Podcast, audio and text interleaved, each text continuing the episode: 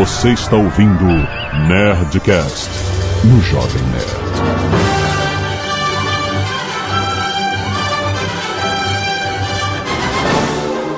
Landa, landa, landa, nerds! Aqui é Alexandre Antônio, Jovem Nerd. Kylo Ren é foda pra caralho! Olá pessoas, aqui é o Gaveta e finalmente alguém apertou o botão do update do PowerPoint do George Lucas. Eu sou André Gordirro e não aguento mais ver Super Arma Galáctica. Puta que me pariu. Aqui é Carlos Voltor e estamos em casa. Aqui é o Tucano e esse filme é tão bom que nem parece Star Wars. Cretino. Aqui o David, eh, ainda estou chorando por. Não, calma, ainda não falei que vai ter spoiler. É, desculpa então. Aqui é a Zagal e eu salguei a pipoca com minhas lágrimas. Sim, senhores, estamos aqui para falar de Star Wars, o Despertar da Força. Olha só, a única coisa que eu tenho que falar, spoilers o programa inteiro, então você não viu o filme, vai ver antes, porque... É, Então, se você não viu o filme hoje, você se fudeu, porque você já tomou todos os spoilers do mundo Eu mesmo. também acho que já tomou na internet. Sim. Pô, já tinha gente no dia que a parada estreou já tava tomando spoiler? Vamos falar tudo sobre Star Wars, episódio 7 depois do bem. Canelada.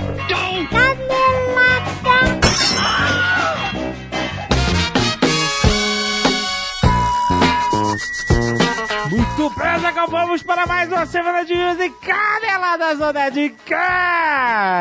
A última do ano. A verdade, ó! É isso aí. Fechamos bem o ano, fechamos bem. Fechamos? Falando de Star Wars, muito bom. ok, ok. Muito bem, Zagal, quero falar também do lançamento da versão estendida de O Hobbit, a Batalha dos Cinco Exércitos, Azagal. Olha aí. Lembrando que estendido em português é com S. Eu vejo muitas pessoas se enganando, confundindo o extended em inglês, que é com o X. Nós escrevemos estendido com S, eu sei, é estranho, mas é isso aí. a edição estendida da Batalha dos Cinco Exércitos da Zagal tem 20 minutos a mais de filme, incluindo as cabras que a gente viu no trailer, incluindo um monte de coisas maneiras que a gente não viu no trailer, e mais 9 horas de extras sobre toda a produção do Hobbit, a Batalha dos Cinco Exércitos, muito bom. Além da edição estendida da Batalha dos Cinco Exércitos, nós também temos o lançamento do box da trilogia Hobbit, Azagal. Estendido, obviamente, o box estendido, já que eles lançaram o terceiro filme, independente, você pode comprar também o box com Uma Jornada Inesperada, Desolação de Smaug e a Batalha dos Cinco Exércitos, todos juntos, com todos os materiais extras, com todas as cenas estendidas de todos os filmes, com mais de 28 horas de extra, rapaz. É muito tempo você passar aí no seu Natal em família, aquele Natal gostoso. Você vai vendo 28 horas de extra de Hobbit, certo? O Robert vai te salvar do Faustão. Veja você. Quem diria? Vai lá, disponível nas melhores lojas, procura o teu.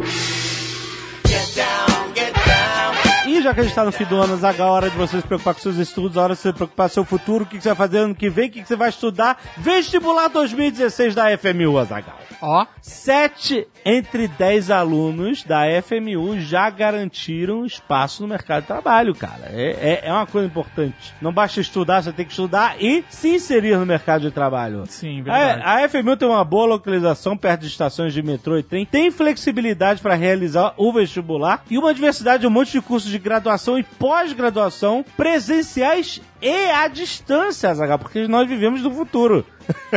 então, se você está querendo estudar jornalismo, publicidade, propaganda, design de interiores, arquitetura e urbanismo, jogos digitais, ciência da comunicação, odontologia, direito, educação física, enfim, um monte de carreiras, vai lá no site da FMU para saber se a sua carreira tá lá, para ver se esse é o lugar que você quer estudar. Eu tenho certeza que você vai gostar. A FMU faz parte da rede Laureate e tem parcerias com um monte de instituições no mundo inteiro inteiro, Azagal. Muito bom. Além disso, eles ainda têm um, um ambiente de aperfeiçoamento profissional com workshops, vagas de estágios, cursos de idiomas que eles chamam de Global Office. Então, se você quer conhecer mais da FMU do vestibular de 2016, para você se inscrever já, fmu.br.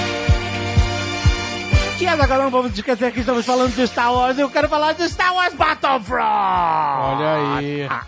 Que a gente jogou recentemente no... Muito no- bom, muito divertido. Não é, cara? É uma- É uma imersão inacreditável que a DICE conseguiu proporcionar. Por quê? Não vou nem falar, cara. A, a DICE... Você Nem gostou? falar que eu joguei, nem falar, lembrar. Puta merda. Lembro do jogo, lembro do filme, já fico emocionado. É foda, é foda. Segura o spoiler. Eita, segura, segura o spoiler. Mas então, essa imersão, Azagal, existe porque a DICE, além da competência deles, criadores de bat- da série Battlefield e tal, eles tiveram acesso aos arquivos oficiais da Lucasfilm. Veículos, armas, roupas, as naves, os planetas, tudo nos mínimos detalhes, cara, tirados direto lá do Rancho Skywalker do Museu de Star Wars que a gente tem lá. Muito foda. O jogo recria as batalhas da trilogia clássica, né, episódio 4, 5, 6, nos planetas Endor, Tatooine e Sulus, que é um planeta que a gente nunca viu nos filmes, mas a gente tem personagens de Sulus nos filmes. É, agora, já a partir do dia 8 de dezembro, já está disponível a DLC gratuita Batalha de Jakku. Ó, Azagal, a batalha que a gente conhece Jakku agora pelo filme, O Despertar da Força. Como o Battlefront se passa todo na época da trilogia original, a gente vai ver a batalha mesmo, durante, se jogar durante aquela batalha. Tu vê Star Destroyer caindo. Cara, é inacreditável o nível de detalhes que os caras conseguem. Star Wars Battlefront ganhou o prêmio de melhor game da E3 da Gamescom. Foi eleito a BGS desse ano como melhor jogo de tiro, melhor jogo multiplayer e melhor jogo de PC. A galera estava empolvorosa, votaram todos em Star Wars Battlefront, foi muito bom. Jogo multiplayer online com um monte de modos variados, desde 6 contra 6 até 20 contra 20, recriando aquela escala épica das batalhas, muito maneiro com o Walker andando, você tem que derrubar o Walker, tem que proteger o Walker. Também tem modo offline que você pode jogar vários modos cooperativos ou competitivos. Você pode jogar com seus amigos online ou offline com tela dividida, muito bom. Totalmente localizado em português, Adagal. É o primeiro jogo a ter a tecnologia de som Dolby Atmos 360 graus animal, cara. Então vai lá jogar seu Battlefront com os heróis clássicos como Luke, Leia, Han Solo e os vilões Boba Fett, Imperador e Darth Vader. Muito bom. Link aqui no post. Está disponível em mídia física no Brasil para PS4, Xbox One. E se você quiser a cópia digital, você compra na Origin para PC. Certo? certo. E se você não quiser ouvir os recados e e-mails sobre o último Nerdcast, você pode pular diretamente para... 21 minutos e GG, eu te amo, seu lindo. Muitos e-mails, quero agradecer aqui aos nerds que doaram sangue. Olha aí, Igor Grazinoli, Leandro Dalla Rosa, Rafaela Cardoso, Caio Basílio Faria, Larissa Alexandre, Hélio Haroldo, Alfeu Guimarães, Tiago Pires, Vinícius Pires, Fábio Licindo, Isaac Aragão, Laís da Silva, Adam Christensen, Rodolfo Santana, Patrícia Amaral e Franco Caires. Muito obrigado por doarem sangue, galera. Sempre mande suas fotos aqui pra gente, pra gente agradecer e divulgar. Muito bom. Temos também a galera do Scalp Solidário. Dessa vez foram poucas pessoas, mas mesmo assim elas fazem a diferença. Exato.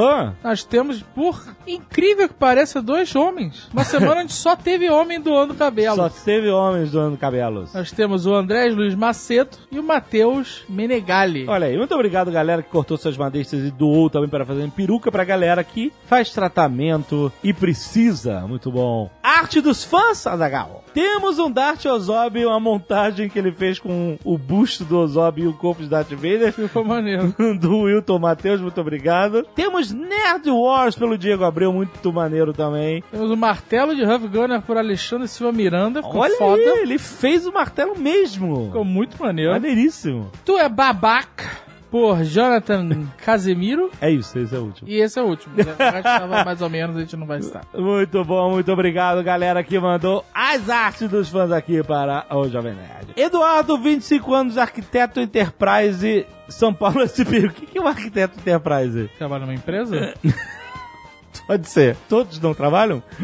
Não, às vezes não, às vezes o cara é freelancer. Ok. Namoro há dois anos, em 2014 fui surpreendido com o anúncio de uma proposta de emprego barra intercâmbio por sete meses de minha namorada. Ela trabalha com marketing digital e sites de e-commerce. Até aí foi o susto de, ah, ok, vai ser difícil, mas vamos superar isso. Peraí, a proposta foi da sua namorada? Acho que a namorada foi convidada pra trabalhar outro país. Ah, não, ah, foi isso. namorado foi convidado. Certo, certo, certo. certo. Aí ele pensou, ah, ok, vai ser difícil, vamos, vamos superar, vai ser bom pra carreira dela e tal. E aí veio a bomba. O emprego era na Índia. Eu gelei. Pensar naquele lugar desde antes dela ter viajado sempre foi como pensar num lugar sujo, precário e acima de tudo mal educado, principalmente com mulheres. Mal educado? N- Eu não sei. Porque Todos os problemas que a Índia tem, ser mal educado é o menor deles. Então, assim como vocês foram contra a viagem da Thalita, eu também fui contra a viagem da minha namorada para a Índia. E depois de algum tempo sendo sutil, O que é ser sutil? Loucura esse negócio de Índia, né? Procura muita gente, aquele negócio. Aí ficava mostrando foto de rato bebendo leite. Bom, depois de muito tempo eu acabei aceitando. Os pais dela também aceitaram e passaram a apoiar ela. Foi difícil, mas temos que respeitar as escolhas alheias. E ó, pode pensar também que talvez você tenha uma impressão errada da- da Índia, Não, na né? Índia ninguém tem pensar. Não, Tu viu o. Slumdog Não, Milionaire? não, não. Tu viu? Slumdog Milionaire. Slumdog Millionaire é que nem Cidade de Deus. Tu acha que o Brasil aí. é Cidade É de Deus? isso aí, gringos. Vejam Cidade de Deus. Não venham pra cá. Tudo ia seguindo. Ela tava aproveitando o lugar, ela tava num resort, super bem localizado. Tava num resort. Passou mal poucas vezes por conta da comida e similares e tentando se adaptar, trabalhar, viver da forma que dava. O contato era precário por conta da internet no local ser ruim. Mentira! Eles falam que a internet na Índia é boa zona. Telemarketing do mundo. então apenas nos falávamos por e-mail, basicamente. Adiantando a história, três meses dela estando lá, por mais que muitas coisas fossem estranhas, como ela ser parada na rua toda vez para tirarem foto com ela, não só pelo fato dela ser branquela e ruiva, mas simplesmente por ser uma mulher estrangeira. Muitas coisas estranhas, como ser ameaçado ao responder a um comerciante que elogiou, entre aspas, ela, e por ter respondido foi desacato, entre aspas, também para eles. Coisa natural para eles, os indianos, entre outras coisas culturais que são muito sem noção. O problema real começou quando ela foi sequestrada. Aí, aí, é isso aí que eu tô falando, Slumdog Milionaire.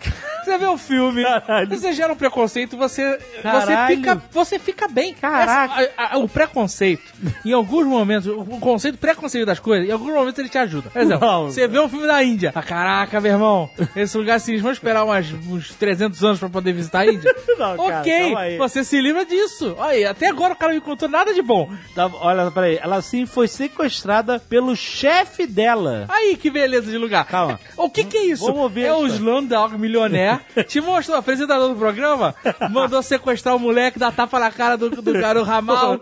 Caraca, cara! Olha só, era mais um cárcere privado que um sequestro propriamente dito. Mas o Ah, resultado é o bom, mesmo. ah, bom. O desgraçado trancou ela e uma colega no apartamento onde elas estavam e elas não conseguiam sair. E com isso começaram a ligar para quem elas tinham contato por lá. Algum tempo depois, pelo relato, a porta é aberta e quatro caras junto do chefe entram no apartamento. Ela gritou e arrastou a colega pro quarto onde se trancaram. Além de continuar ligando para as pessoas na Índia, ela me ligou, além do pânico que eu fiquei, comecei loucamente a ligar para o consulado da Índia. Que, por sinal, parabéns, na- pelo menos na época só trabalhavam de terça a quinta e o incidente rolou na sexta. E a pessoa que me atendeu mal falava inglês, só podia me dizer desculpa, não tem o que fazer, não tem ninguém por aqui. Caraca, que meio. Fica situação maravilhosa. Algumas outras pessoas foram chegando, no caso os amigos que ela conheciam. Também estavam em intercâmbio e também foram lá tentar ajudar elas. Rolou uma grande briga, minha namorada e colegas fugiram pela janela. Rolou uma briga. Caraca, cara. Slumdog E, e depois pela área de serviço. Com todo o caos, gritaria, se só de, de estar na rua o pessoal já parava pra olhar, imagina com elas gritando, correndo. Então virou quase um circo a situação. A polícia foi chamada, ainda bem, uma loucura total generalizada. A polícia deu proteção a elas e conseguiu capturar algumas pessoas e o chefe dela. Dez minutos de papo com eles, soltaram os caras. Olharam pra elas e disseram, melhor vocês irem embora, eles são perigosos. Ah! Caraca, que eu tô. Tipo- Esse cara tá me contando a história do, do Milionaire, cara. Ai, meu Deus do céu, eles falaram que elas que tinham que sair de lá, que absurdo. Descobriram depois que esses caras eram da máfia da cidade e que a polícia era paga por esses caras e por isso que não fazia nada. Ela ficou dois dias a mais na Índia, escondida no hotel, morrendo de medo, tentando se acalmar. Foi muito complicado toda essa transição. Vocês não têm ideia. Sei que é um e-mail longo, um pouco falho nos relatos, mas só para consideração de como os lados de lá podem ser surpreendentes. Hoje, algum tempo depois de psicólogo, um tempo de terapia, as coisas se acalmaram, mas pensem, pra nós que já moramos em São Paulo, vocês não têm noção como é uma- ver uma pessoa chorar só de ouvir uma moto na rua. Caraca, é, então vai a minha dica, não vá pra Índia. Eu concordo. Obrigado. O seu relato só reforçou meu preconceito com a Ai, Índia. caraca, cara. Adivinha quem não vai pisar lá? Rafael Dornelles, 29 anos, jornalista e produtor musical, Cassino, Rio Grande do Sul. Cassino. Agora que parece que liberaram os cassinos, né? É, eu ouvi falar, mas não tô sabendo oficialmente. Essa é cidade mesmo? aí vai bombar agora, né? Olá, nerds. Venho através deste e-mail relatar meu caos de um intercâmbio inusitado para a Ucrânia em fevereiro do ano passado. Caraca, cara, lá Em vem. fevereiro do ano passado. ah, tá, é, tá uma situação maneira. Em dezembro de 2013, havia começado a planejar um intercâmbio voluntário através da AIESEC, uma ONG que realiza intercâmbios voluntários de estagiários em grandes empresas para estudantes universitários, com o objetivo de realizar choque cultural e despertar o pensamento global, Ok. promovendo o desenvolvimento pessoal e profissional, além de engajar jovens para buscar a paz e entendimento entre as nações. Ok. Praticamente o professor Xavier, né? Aham. Portanto, em janeiro de 2014, já com minha entrevista realizada e aceito para realizar meu intercâmbio em Sevastopol, cidade localizada na península da Crimeia, aprontei as malas, me despedi da família e os amigos e fui, preparado para esta que seria com certeza uma aventura sem precedentes. Chegando no aeroporto de Simferopol, já fui parado no aeroporto e perguntado a respeito de minha visita ao país. Ok. Felizmente, tive a brilhante ideia de anotar o endereço em um cartão da ONG. Peraí, você não teve a brilhante ideia. Você tem que ter o endereço de onde É. você vai ficar. Sempre. Você não pode Preferência num papel da ONG que tá te levando. né? Exato. Endereço da minha host e a escola onde eu ia trabalhar. Então, gente, assim, uma dica pra todo mundo que viaja ou que pretende viajar. Leve todas as informações pertinentes pra qualquer lugar. Não precisa ser só pra Crimeia, É. ou pra Ucrânia, ou para não, Estados Unidos, pra Europa. É, exato. Então, se você tá chegando no país, você é pre- de preferência, porque pode acabar a bateria do seu celular, Imprime. Leva no papel Imprime tudo. seu bilhete de embarque de ida, seu bilhete de embarque de volta, o lugar onde você vai ficar, se tiver seguro saúde, seguro saúde, se alugou carro, o aluguel do carro, tiver passagens internas, passagens Tudo, internas, porque tudo, se o- cara chegar e falar, tu vai pra onde? Eu, eu não sei. Eu não sei, toma. Não, agora eu sei, tu sabe, tu vai voltar pro Brasil agora. É, exato, cara. Tem que ter tudo impresso, gente. Pelo amor de Deus. Vai lá, continua essa A não ser que você história. esteja indo legal, aí foda-se. Aí, pode, corre.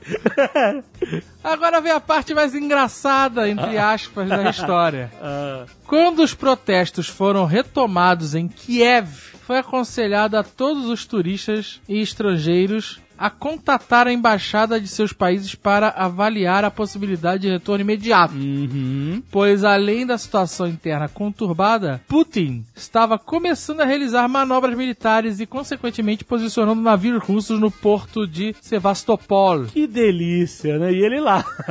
que levaria mais adiante ao que sabemos hoje. é, exato, né? o referendo que tornou a Península da Crimeia território russo. Como eu já havia comprado minha passagem de retorno ao Brasil para a data final de meu voluntariado, assim, é foda quando o cara dá informação, mas não dá, né? É. Quando era a data, cara? Dois meses adiante. Continua me dando informações que não me levam a lugar nenhum, porque eu não sei a, a data que ele tá falando. Ah, ele tava lá em 2014. Mas em que mês? Ah, não sei. Informações vagas. Esse cara não Mas não passaria precisa. naquele jogo do, do carimbo? Qual o nome? Aquele jogo carimbo. Papers, please. Esse cara não se criava comigo. Ele diz aqui, não consegui alterar a data da minha passagem. Ok, tem que ficar mais dois meses Se lá. você fosse na embaixada, consulado, talvez se fosse de terça a quinta, você conseguiria ser atendido, porque se der merda, o embaixado pode, a, a missão diplomática do Brasil pode te tirar do país se, o- se o bicho for queimar. É, Mas Ele diz que não conseguiu alterar a data da passagem, ficando apenas com duas opções: ficar na Ucrânia e ver o circo pegar fogo, é sempre uma opção válida, que era o que meu jor- coração jornalista estava berrando pra mim. Caralho, parabéns. Ah, ah. Ou sair do país de trem pela fronteira mais próxima, pois os aeroportos estavam interditados por militares russos. Então, caralho, por que que você tá preocupado com a sua passagem em dois meses, cara?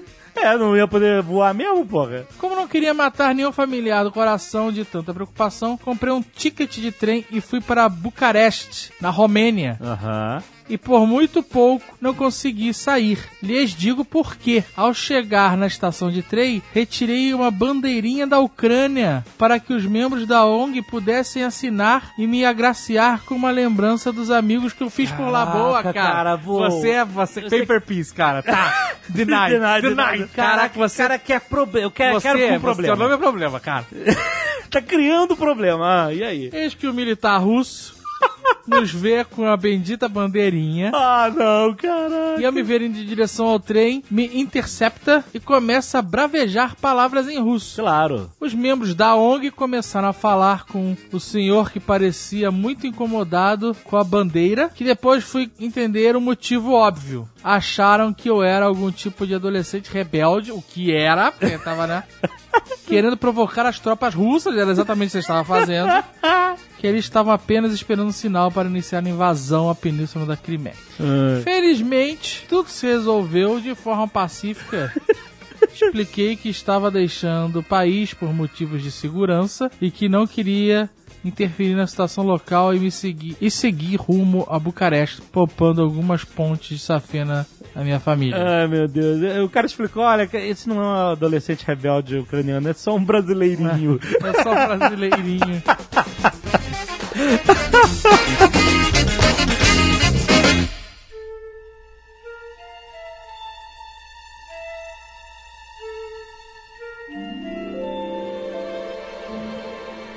queria começar esse programa já cobrando o meu Prime Rib do meu amigo Tucano. Aí não, aí não. Aí o Marco Gomes tem que estar aqui. Por quê? Porque ele que é o juiz dessa merda. Se vai cobrar, tem que ter o juiz. Tucano, olha só, a gente Não, apostou. não, eu aceito, eu aceito. O Tucano apo- apostou que o Luke Skywalker ia pro Dark Side. Não, mas tem que ter o juiz, tem que ter o juiz pra dar o veredito. Não precisa nem do Marco Gomes. Eu vou pagar esse Prime Hip porque tá na, na, na regra do nossa aposta, mas eu quero pagar com mais vontade pro Guga porque ele matou a charada. O Guga? É lógico. Por quê? Porque, na verdade, o Luke achou que era fodão e podia controlar tanto o lado bom da força, que ultimamente estão chamando de Light, quanto o, o- o lado escuro da força. E aí ele treinou um monte de Jedi ali e o cara se desvirtuou. Não. É isso que aconteceu. Não, não tem nenhuma informação que diz que ele achava que ele era o fodão. Isso é coisa do. Ah, ele tá com a cara de quem você achava fodão mesmo. É isso, é coisa que eu estou falando, pô. É minha nova, é minha nova teoria, já que eu Tá já bom. perdi a primeira. No começo, no começo do Retorno de Jedi, ele tá se achando fodão, sim. Ele chega pro Jabba, É, meu irmão. aí- Tá de preto. Se não me liberar, eu vou passar o negócio na tua cara. Aí ele aprendeu humildade depois. Aprendeu. Que humildade, amigo.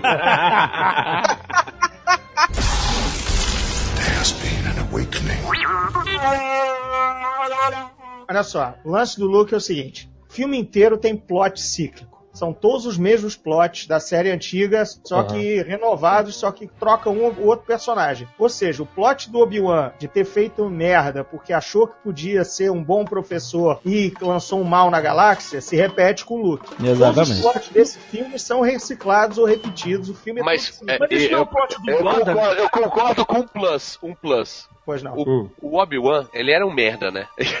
Não, não era um merda, ele era um mentiroso. É diferente. não, não, não, ele era um merda, ele era um merda mesmo. É o grande vilão da saga, só isso. E aí ele, ele tentou treinar o Anakin e não conseguiu. Peraí, peraí, peraí, rapidão, rapidão. Ah. Assim, o Obi-Wan era um mentiroso. Mas não vai jogar essa culpa de Anakin nas costas dele, não, que essa culpa é do é Qui-Gon É do Qui-Gon é exatamente. Verdade. Tem trilogia prólogo. Eu tô pegando o que existe. O Obi- o Obi-Wan.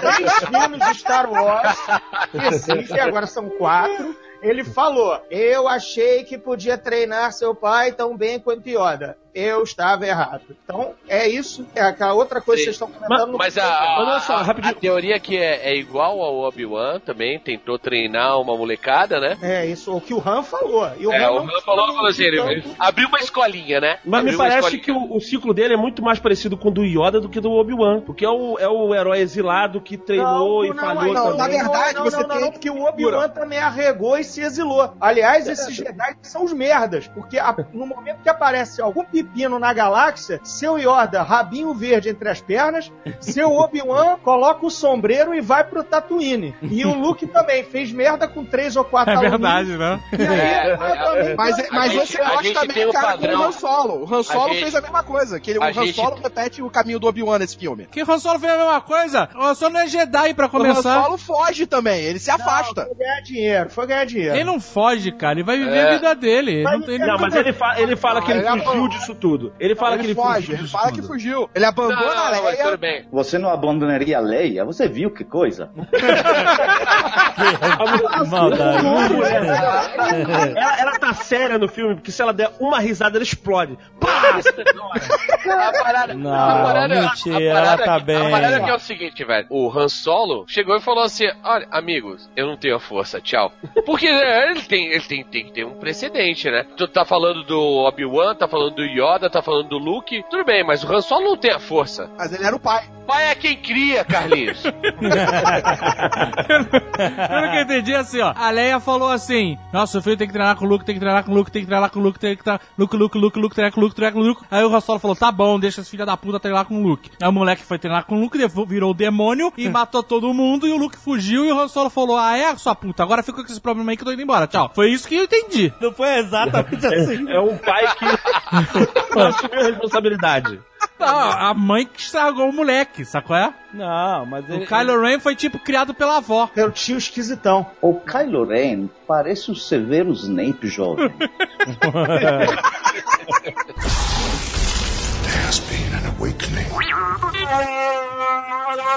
A pergunta é, você gostaram do filme? Exato! Muito obrigado. O filme é muito foda, é muito bom, é muito bom, É Davi. muito bom esse filme. Eu chorei, eu estou já a terceira vez e vou na, na, na próxima segunda, vou outra vez feliz, porque eu virei como quando eu tinha nove anos e fui no cinema com meu pai a ver Star Wars. Porque esse filme, para mim, não é outra coisa que um remake, reboot do Star Wars. Davi, eu acho que assim, é um reboot do Star Wars, episódio 4, só que bem feito. Sim, Remake. exatamente, exatamente. Porque Só que bem feito, final- porque as paradas fazem sentido. As coisas acontecem por algum motivo, que é diferente da trilogia original, que nada faz sentido. Eu não tô falando que é ruim. Na época era muito bom. Mas Sim. só que os filmes eram assim na época, né? Nada fazia sentido e era legal. a Disney pediu quatro coisas a a J.J. Abrams, a, o grande J.J. Abrams, que Deus tenha sempre ele vivo.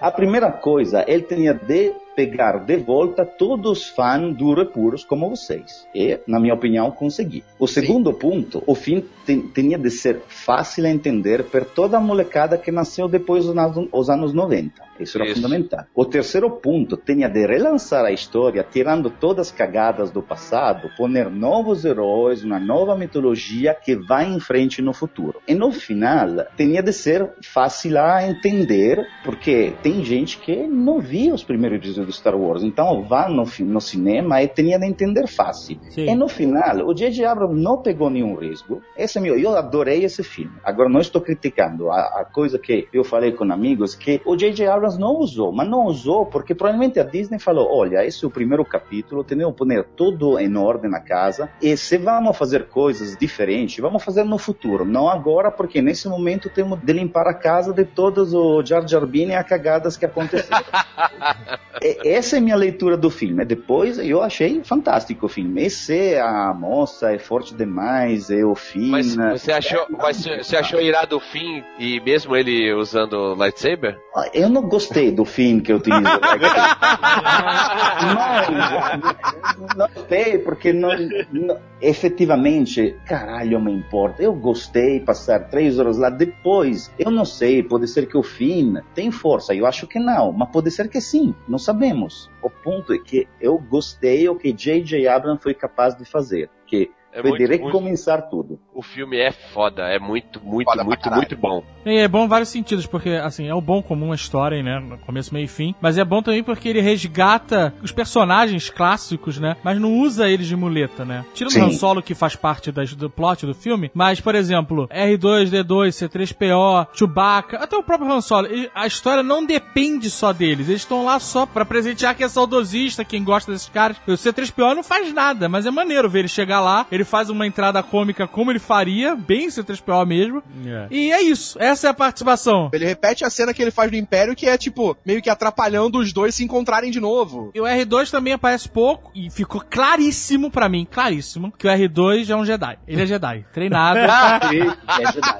Claro, ele é. Ele é, cara. Ele tem a força, ele é forte na força e ele é treinado, cara. Porque o bicho, o Luke foi embora e ele falou: vou ficar aqui meditando, na boa, na paz. A garota chegou, a filha do Luke. O bicho acorda? Que porra é essa, cara? Ele tem a força e é Jedi. Deve ter um sabre de luz escondido ali naquele, no, no- no- na barriguinha, Então, mas, cara. É, isso dá a entender que na, naquela visão que ela tem de vendo um monte de coisa, vendo o Luke lá na chuva e tal, ele tá botando a mão no R2 justamente colocando Dando um comando a ele. esse comando aí. É, Remember, falou, né? Remember, exato. Uma coisa que eu acho muito interessante nesse filme é que os personagens novos, todos eles, eles são muito carismáticos. São. E eles funcionam muito bem. São ótimos. A Rain, o próprio Finn. Não, isso é uma parada impressionante. Todos eles. Todos. É, é como se fosse o inverso dos episódios 1, 2 e 3. é que assim. Exato. Tem um diretor bom. É essa a Tem diferença. tudo, um casting bom, porque. Tem, de- desculpa, George Lucas. Os Você- diálogos ah, fantásticos, os atores bem escolhidos, está perfeito. Você se apaixona pela Ray, o Finn, ele é engraçado, só que Ah, não calma, chega Carlos, ele é calma. Usa, o Carlos é- Calma, Carlos, calma. Agora, o Paul Dameron, coitado, quase entra mudo e sai calado, né? Porque Mas é muito personagem, olho- né, pra desenvolver. Não, assim, Se ele é, entrou você- muito saiu calada, a Fasma foi o quê? Eu falei, não precisava da, da, da, da Não, não, aquilo foi Gwendolyn. ridículo. O Capitão, o Capitão Fasma foi ridículo. Não precisava dela. foi- Podia botar Foi qualquer. ridículo. Ele foi ridículo. Você tá comparando isso com a sua expectativa Não. de ser a Brienne do Star Wars. Então, Não é- primeiro, não precisava ser a Brain. Qualquer pessoa com mas- merda, mas- ela podia só dublar depois. Sim, mas ela continua viva, ela, continua, ela pode ser mais importante nos próximos. Então, eu, o que eu falei, não precisava botar alguém pagar um cachê tão caro. Eu tô falando isso, por preocupação É, é, pra Disney. isso- isso Minha faz- preocupação com a Disney. Não gastava nada, botava qualquer pessoa. Você tá falando Ela só fazia dublagem. Ela virou a Dedé Santana ali, é, escada, escada pro fim. Caraca. É, Pra Escada que de você tá incomodado com isso? Whatever, Fiquei incomodado. Fiquei imaginando a mulher assinando o contrato assim. Eu quero olha só, você vai fazer a Capitã Fasma. Você vai ser é, Shining em, em Chrome e vai pro Valhalla no final. E você vai usar essa roupa e você vai ser sinistro. Vai ter uma capa que vai pelo ladinho assim. E você vai andar no corredor sinistro vermelho no trailer. Ele vai ser foda. Ah, caraca, que, que irado. Eu vou participar de Star Wars. Sei que lá. Aí no final ela é o Dedé Santana do Star Wars. Ela é a escada pra piada do fim, cara. é o Sargento Pincel. É o Sargento Pincel, tem razão. There has been. O Kylo Ren repete um pouco o papel do Vader também no primeiro. Ele quer tanto imu- eh, simular o Vader que, por exemplo, o General Hux tem mais poder do que ele. Ele discute, né? O General Hux reclama com ele: ó, você perdeu o plano de novo, você não pegou o droid. Puta que o pariu, hein, Kylo Ren? Que merda, hein? É, mas eu acho que o que dá a entender ali, principalmente pelas reuniões que eles fazem com o Snorkel, é que eles são. Eles têm poderes iguais. Os, É, o, o duas Hux, facções. é, É, é, o Hux é o líder do exército. É, e o, É, o líder Ren é o líder da tropa Líder de elite. religioso. É, não, eu E não, da tropa de elite, os Cavaleiros de Ren. Mas quando ele desembarcam em Jakku, todos os Stormtroopers, tudo sob o comando do. É claro, do porque ele, como ele tem o mesmo poder de liderança do Hux, É. ele manda em todo mundo que tiver abaixo do Hux. Exato. Né? É, exato, exato. Ele tem patente, mas ele é, ele é fora da estrutura militar tradicional. Que nem o Vader era também. A gente já falou isso no outro podcast, né? Que ele ficava em pé na reunião. Não tinha, não tinha cadeira pra ele. Eu vi que tem gente que não gostou do Kylo Ren e tal. O Jovem Nerd. Ren. E aí tem gente que gostou demais que no Jovem Nerd fala que é um vilão foda. Eu achei foda pra caralho. Ele não é um vilão foda. Ele não é um vilão foda. Não, mas é porque. Ele não é um vilão foda. Olha só. Foda. Ele é, tá exatamente. crescendo. ele é um personagem foda que pode virar a ser um vilão foda. mas Isso, hoje em ele tá- dia ele é só um vilão chiliquento. Ele é um cara em desenvolvimento. Mas ele é igual o Darth Vader no primeiro filme, que ele só dá chilique com aqueles imperiais, manda todo mundo revistar a nave inteira, tarará, ele fica todo cheio de gritinho. Ah, não, mas um ponto pro Darth Vader é que ele lutou contra um Jedi e tudo bem que o Jedi meio Ah, o que Jedi se se entregou, matou, vai. ele matou, mas ele matou um Jedi. É, é. O Kylo Ren lutou contra uma- um maluco que chegou e falou assim: Olha, tem uma katana aqui, eu vou começar a rodar e.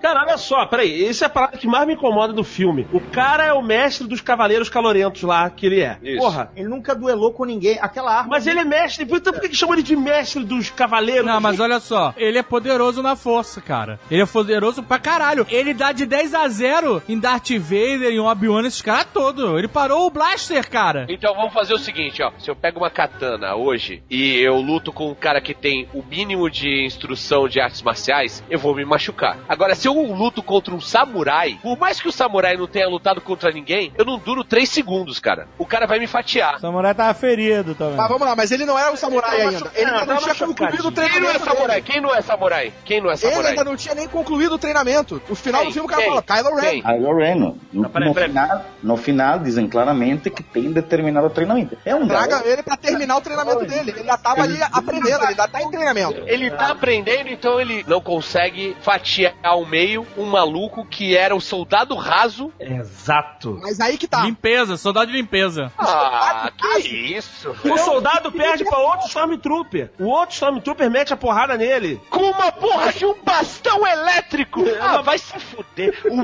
Sério. Quem despertou pra força? A Ray. A Ray. E o Finn. Não, o fim Que não. fim, Carlos? Você não viu não, o filme? Quem chamou o Carlos? Ele se liberta da programação mental do cara, Ah, do, do, tudo do bem, tudo bem. Mas o. Finn foi esforçado ali no combate. Foi esforçado. O Kylo Ren vira pra ele quando ele tá ali no negócio de combate, como se tivesse sentido alguma coisa dele. Sabe exatamente que foi ele que libertou o Paul na base. O Finn tem a força também. Não tem, não tem, não tem, não tem, não tem. Não, não, não, não é, não não, fica, ó, não Claro. fica. Não, não é. O Ele tem, claro, mas ele tem a força. No máximo uma, uma forcinha. Se o Finn tivesse a força, o R2 acordava quando ele chegou lá naquele planeta lá na Amazônia, sei lá que planeta é aquele. O Finn fez o arco do, do herói. Pantanal. Passou do cara que nega o chamado, né, pro heroísmo, que ele quis ir embora, né, pegar Sim. a nave e abandonar. Então, naquele momento, ele se supera. Então, ele tinha que dar um combate narrativamente, por mais que ele fosse realisticamente fatiado em dois, ele deu aquele momento do herói, entendeu? Ele puxou dados é, Hero Point, entendeu? Ó, eu vou gastar Hero Point lutando contra o vilão. Isso aí, em termos de RPG. Vamos, vamos Sim, assim. mas ele, não, mas ele não tinha nem que ter lutado contra aquele cara com porrete magnético. Tinha, sabe por quê? Pra estabelecer no roteiro que ele já teria, ele já sabia pelo menos conseguir manejar aquilo. Ele Aquela sabia ligar, né? existe- Ligar, sabia ligar. aquela, aquela cena só Saber existe. lutar com ela sem se matar. O fato do cara pegar um lightsaber, ligar o lightsaber, usar, cara, essa- isso é uma arma dos Jedi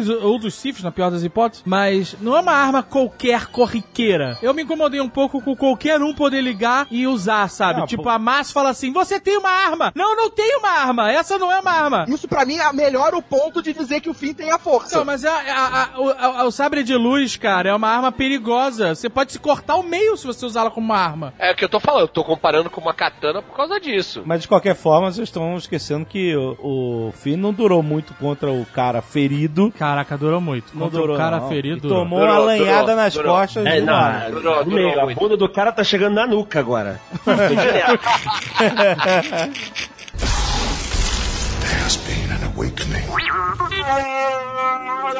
Pra mim, os principais problemas do filme. Tem dois principais problemas. O primeiro problema é a luta final. Ok, o cara tá destruído, ferrado, mas a mulher enfiar o cacete nele. Ah, não, já é, é, já você, é legal, não? já é legal. Que isso? Porque é, é- é- Tu vê que é a força. É né? maneiro, cara, porque exatamente, ela tá usando a força, que nem o. Ela pilotar a nave daquela forma. É que nem o Luke, ele teve um treinamento de três dias com Obi-Wan, depois mais de uma semana de intensivão com Yoda, e foi lá e enfrentou o Darth Vader, que era o Chosen One. E antes disso, o Luke acertou o buraco da Estrela da Morte usando a força sem computador, sem porra nenhuma. Não, nada. Exato, mas ela, também, é. ela também mandou bem zaço com a Millennium Falcon. Porra, pilotou melhor que o Han Solo, cara.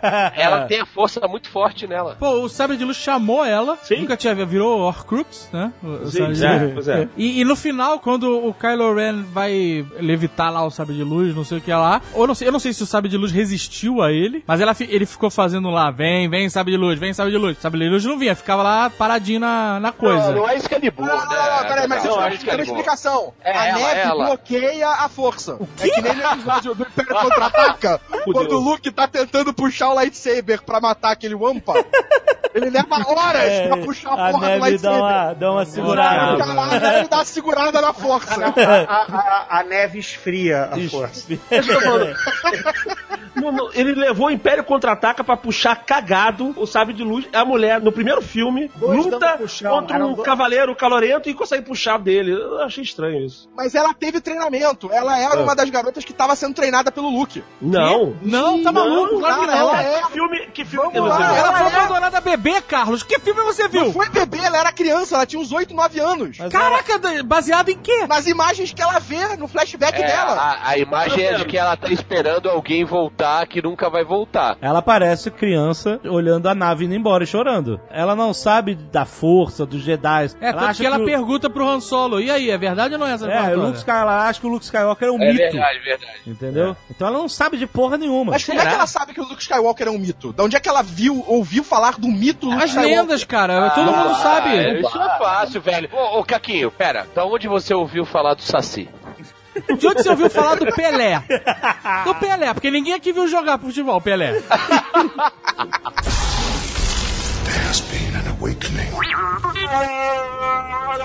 Eu posso fazer uma pergunta a vocês? Aham. Sim. O Snoke. Sim, o Snorkel. É Snoke. é, tá bom. A opinião. Eu acho que ele, ele tem o tamanho de um polegar.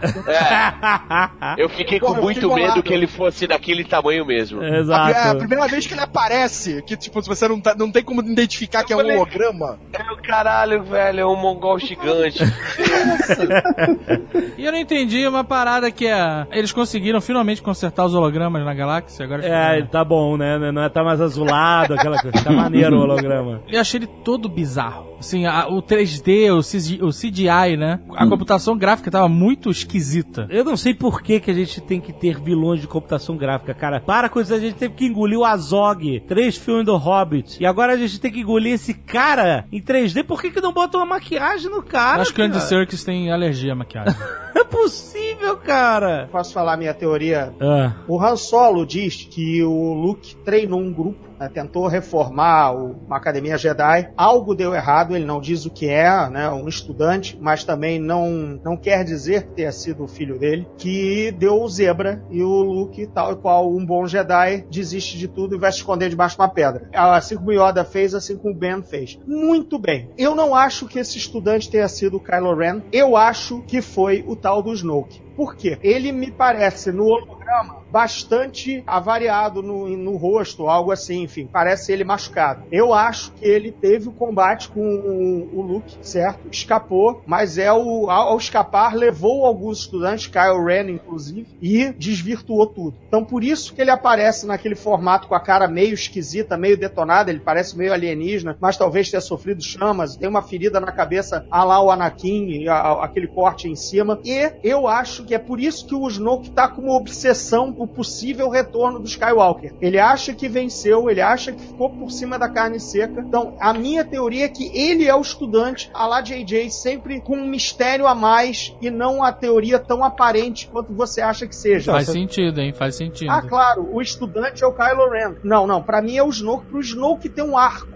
Entendeu? Pode Pro ser, pode ser. Tem, um- tem um É, arco faz sentido. dramático, entendeu? É ele que foi o estudante, ele que desvirtuou, ele que apanhou do Luke e se feriu, por isso que ele tá meio assim. E aí ele levou alguns estudantes, Kyle Ren inclusive, ou seja, o sobrinho do Luke e tudo mais. E agora ele tá. Aí quando o Awakening surge, ele. Hum, peraí, mais um Skywalker surgiu. E se esse Skywalker, a, a Rey, fizer a conexão com o Luke, fudeu pro meu lado. Porque um Skywalker eu peitei, dois não. E se o Luke sair do buraco onde ele se meteu, vai dar merda. Eu acho que esse é o grande plot do Snoke. Pra ele não ter caído do céu. não acho que ele tem idade pra ser estudante. Podia ser um estudante mais velho. É, não necessariamente o Luke só pegou criancinhas pra treinar. Não, não, Pegou não. pessoas não, que tinham não, Pode força. ser pegado um com coroa, que ele. É. Fato é. Eu Tá, acho que ser, esse é ser. o plot do Snoke. Anotem Não, agora, a- a parada- a parada dois fa- anos a gente vai saber. Na verdade, A faz parada muito faz sentido. 30, a parada faz 30 anos. Se ele treinou um cara de 20 anos, É. Ele tá com 50, com todo 50, acabado. Entendi. tu não sabe como é que é essa raça Não, aí. entendi. Ah, calma aí, você também não sabe quantos anos o Luke tá. Não tem essa conta, né? 30 anos. Não, não acabou o retorno de Jedi, ele. Pois é. Só coloca essa teoria gravada aí, Vamos gravar. é o que me, Fala me de novo que a parece... gente não gravou.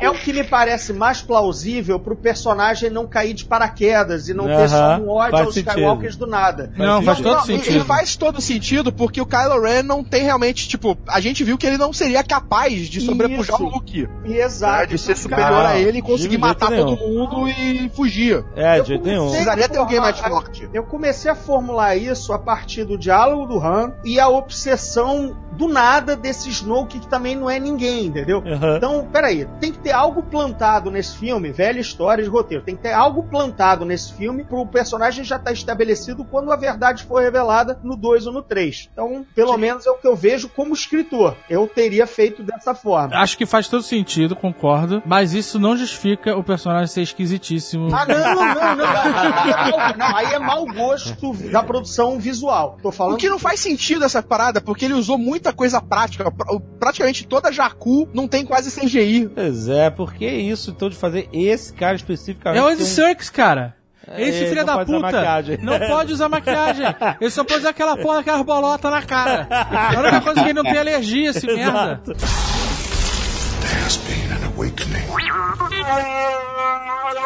Você acha que essa sua teoria, ela pode estar ligada de alguma forma com o fato de que todos os oficiais fodões da primeira ordem são muito jovens? Cara, eu me surpreendi com aquela escolha de elenco. Você não achou que faltava um cara mais velho ali e tal? Jovem Nerd tá com saudade do Morph Tarkin. Não, então, Não, mas não, não. é- faz é, Não sentido. tinha aquela cara daqueles ingleses lá, Al- Almira- Almirante Piet, é, Morphs Nergerod, Almirante Veers. Orville, é, General Veers, tá? Era só inglês com, com bigode na cara, ou, a cara encovada, né, assim. É cara que você acredita no campo de batalha, que o cara tá indo lá que o cara Isso. sabe comandar. É, é porque são aqueles mesmos atores que também trabalham no, em filme de Império Britânico, constru- de, de conquista, né? É sempre oficial britânico, não importa a, a, a era, né? Mas você tem uma cena no filme que mostra essa parada da do, do cara ser jovem, né? Que é quando eles estão na. O planeta tá pra explodir, aí um dos tenentes, fudeu, fudeu, tô indo embora, não, não dá mais, tá tudo perdido. Tu vê um dos caras, que é um dos líderes desse grupo, fugindo. Então, você acha que isso foi só uma. Os caras enlouqueceram e só chamaram um elenco jovem? Ou você acha que isso faz sentido com o cara ter construído a primeira ordem a partir dessa merda que deu Eu acho no que faz sentido, treinamento porque do. o Ren é jovem, o Ren é muito jovem, né? Isso. Pensa o Império e a Primeira Ordem, né? O Vader tem 40 e poucos anos, que é a idade dele pela queda do Anakin naqueles filmes que não existem, e depois a, a, a Nova Esperança, né? Então o Vader tem 43 anos, e depois aqueles oficiais todos têm os seus 50, né? Aqueles Isso. atores ingleses, né? Aí a gente desce pro Kylo Ren com 20 e pouco, e todos aqueles oficiais imperiais parecem por volta de 27, 28 anos, né? Isso, isso, é. O Paul Dameron é mais velho que o General Hux. É, eles entendeu? trocaram o elenco daquele grande teatro inglês pro elenco de Transporting, né? Assim,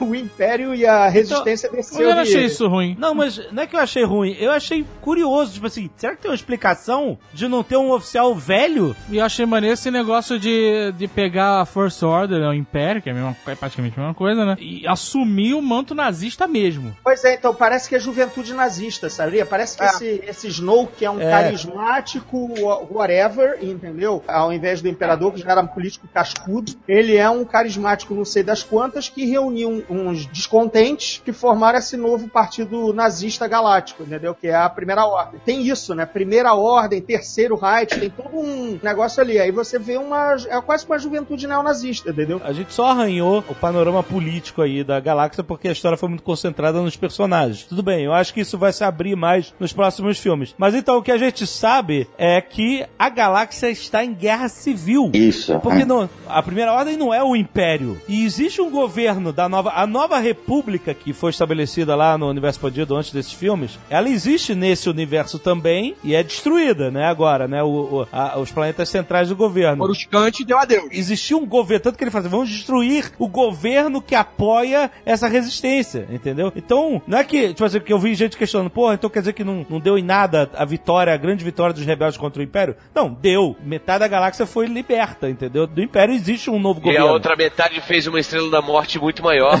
e explodiu tudo. é, então, a primeira ordem nem é encarada como um governo. Nem dá pra ter essa impressão. Ela é encarada como uma força militar que é, de alguma forma, uma resistência também. Porque o governo, o único governo que é mencionado é o da Nova República, entendeu? Então a primeira ordem não deve ser tão grande assim quanto o Império era. Jovem Nerd falou bem, a gente arranhou isso porque tinha muita coisa pra recuperar, tinham três personagens novos pra contar, tinham três personagens antigos pra reapresentar, cada um à sua maneira, né? Tinha um vilão ainda também pra colocar e se entrasse no rol político ia aparecer aqueles três filmes que a gente não cita.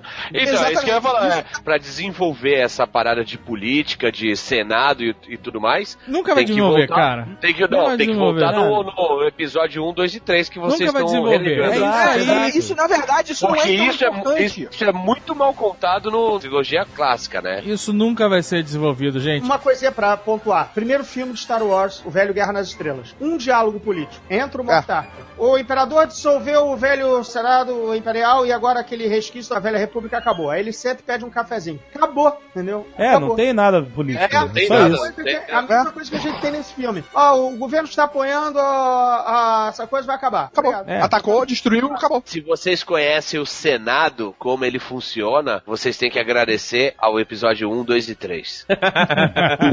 Essa é a realidade dura, mas que vocês têm que aceitar. Não, não, ok, a gente não quer ver isso. A gente não quer voltar a ver sessões do Senado Galáctico. Pelo amor de Deus. Pelo amor de TV Deus, não. Senado não, né?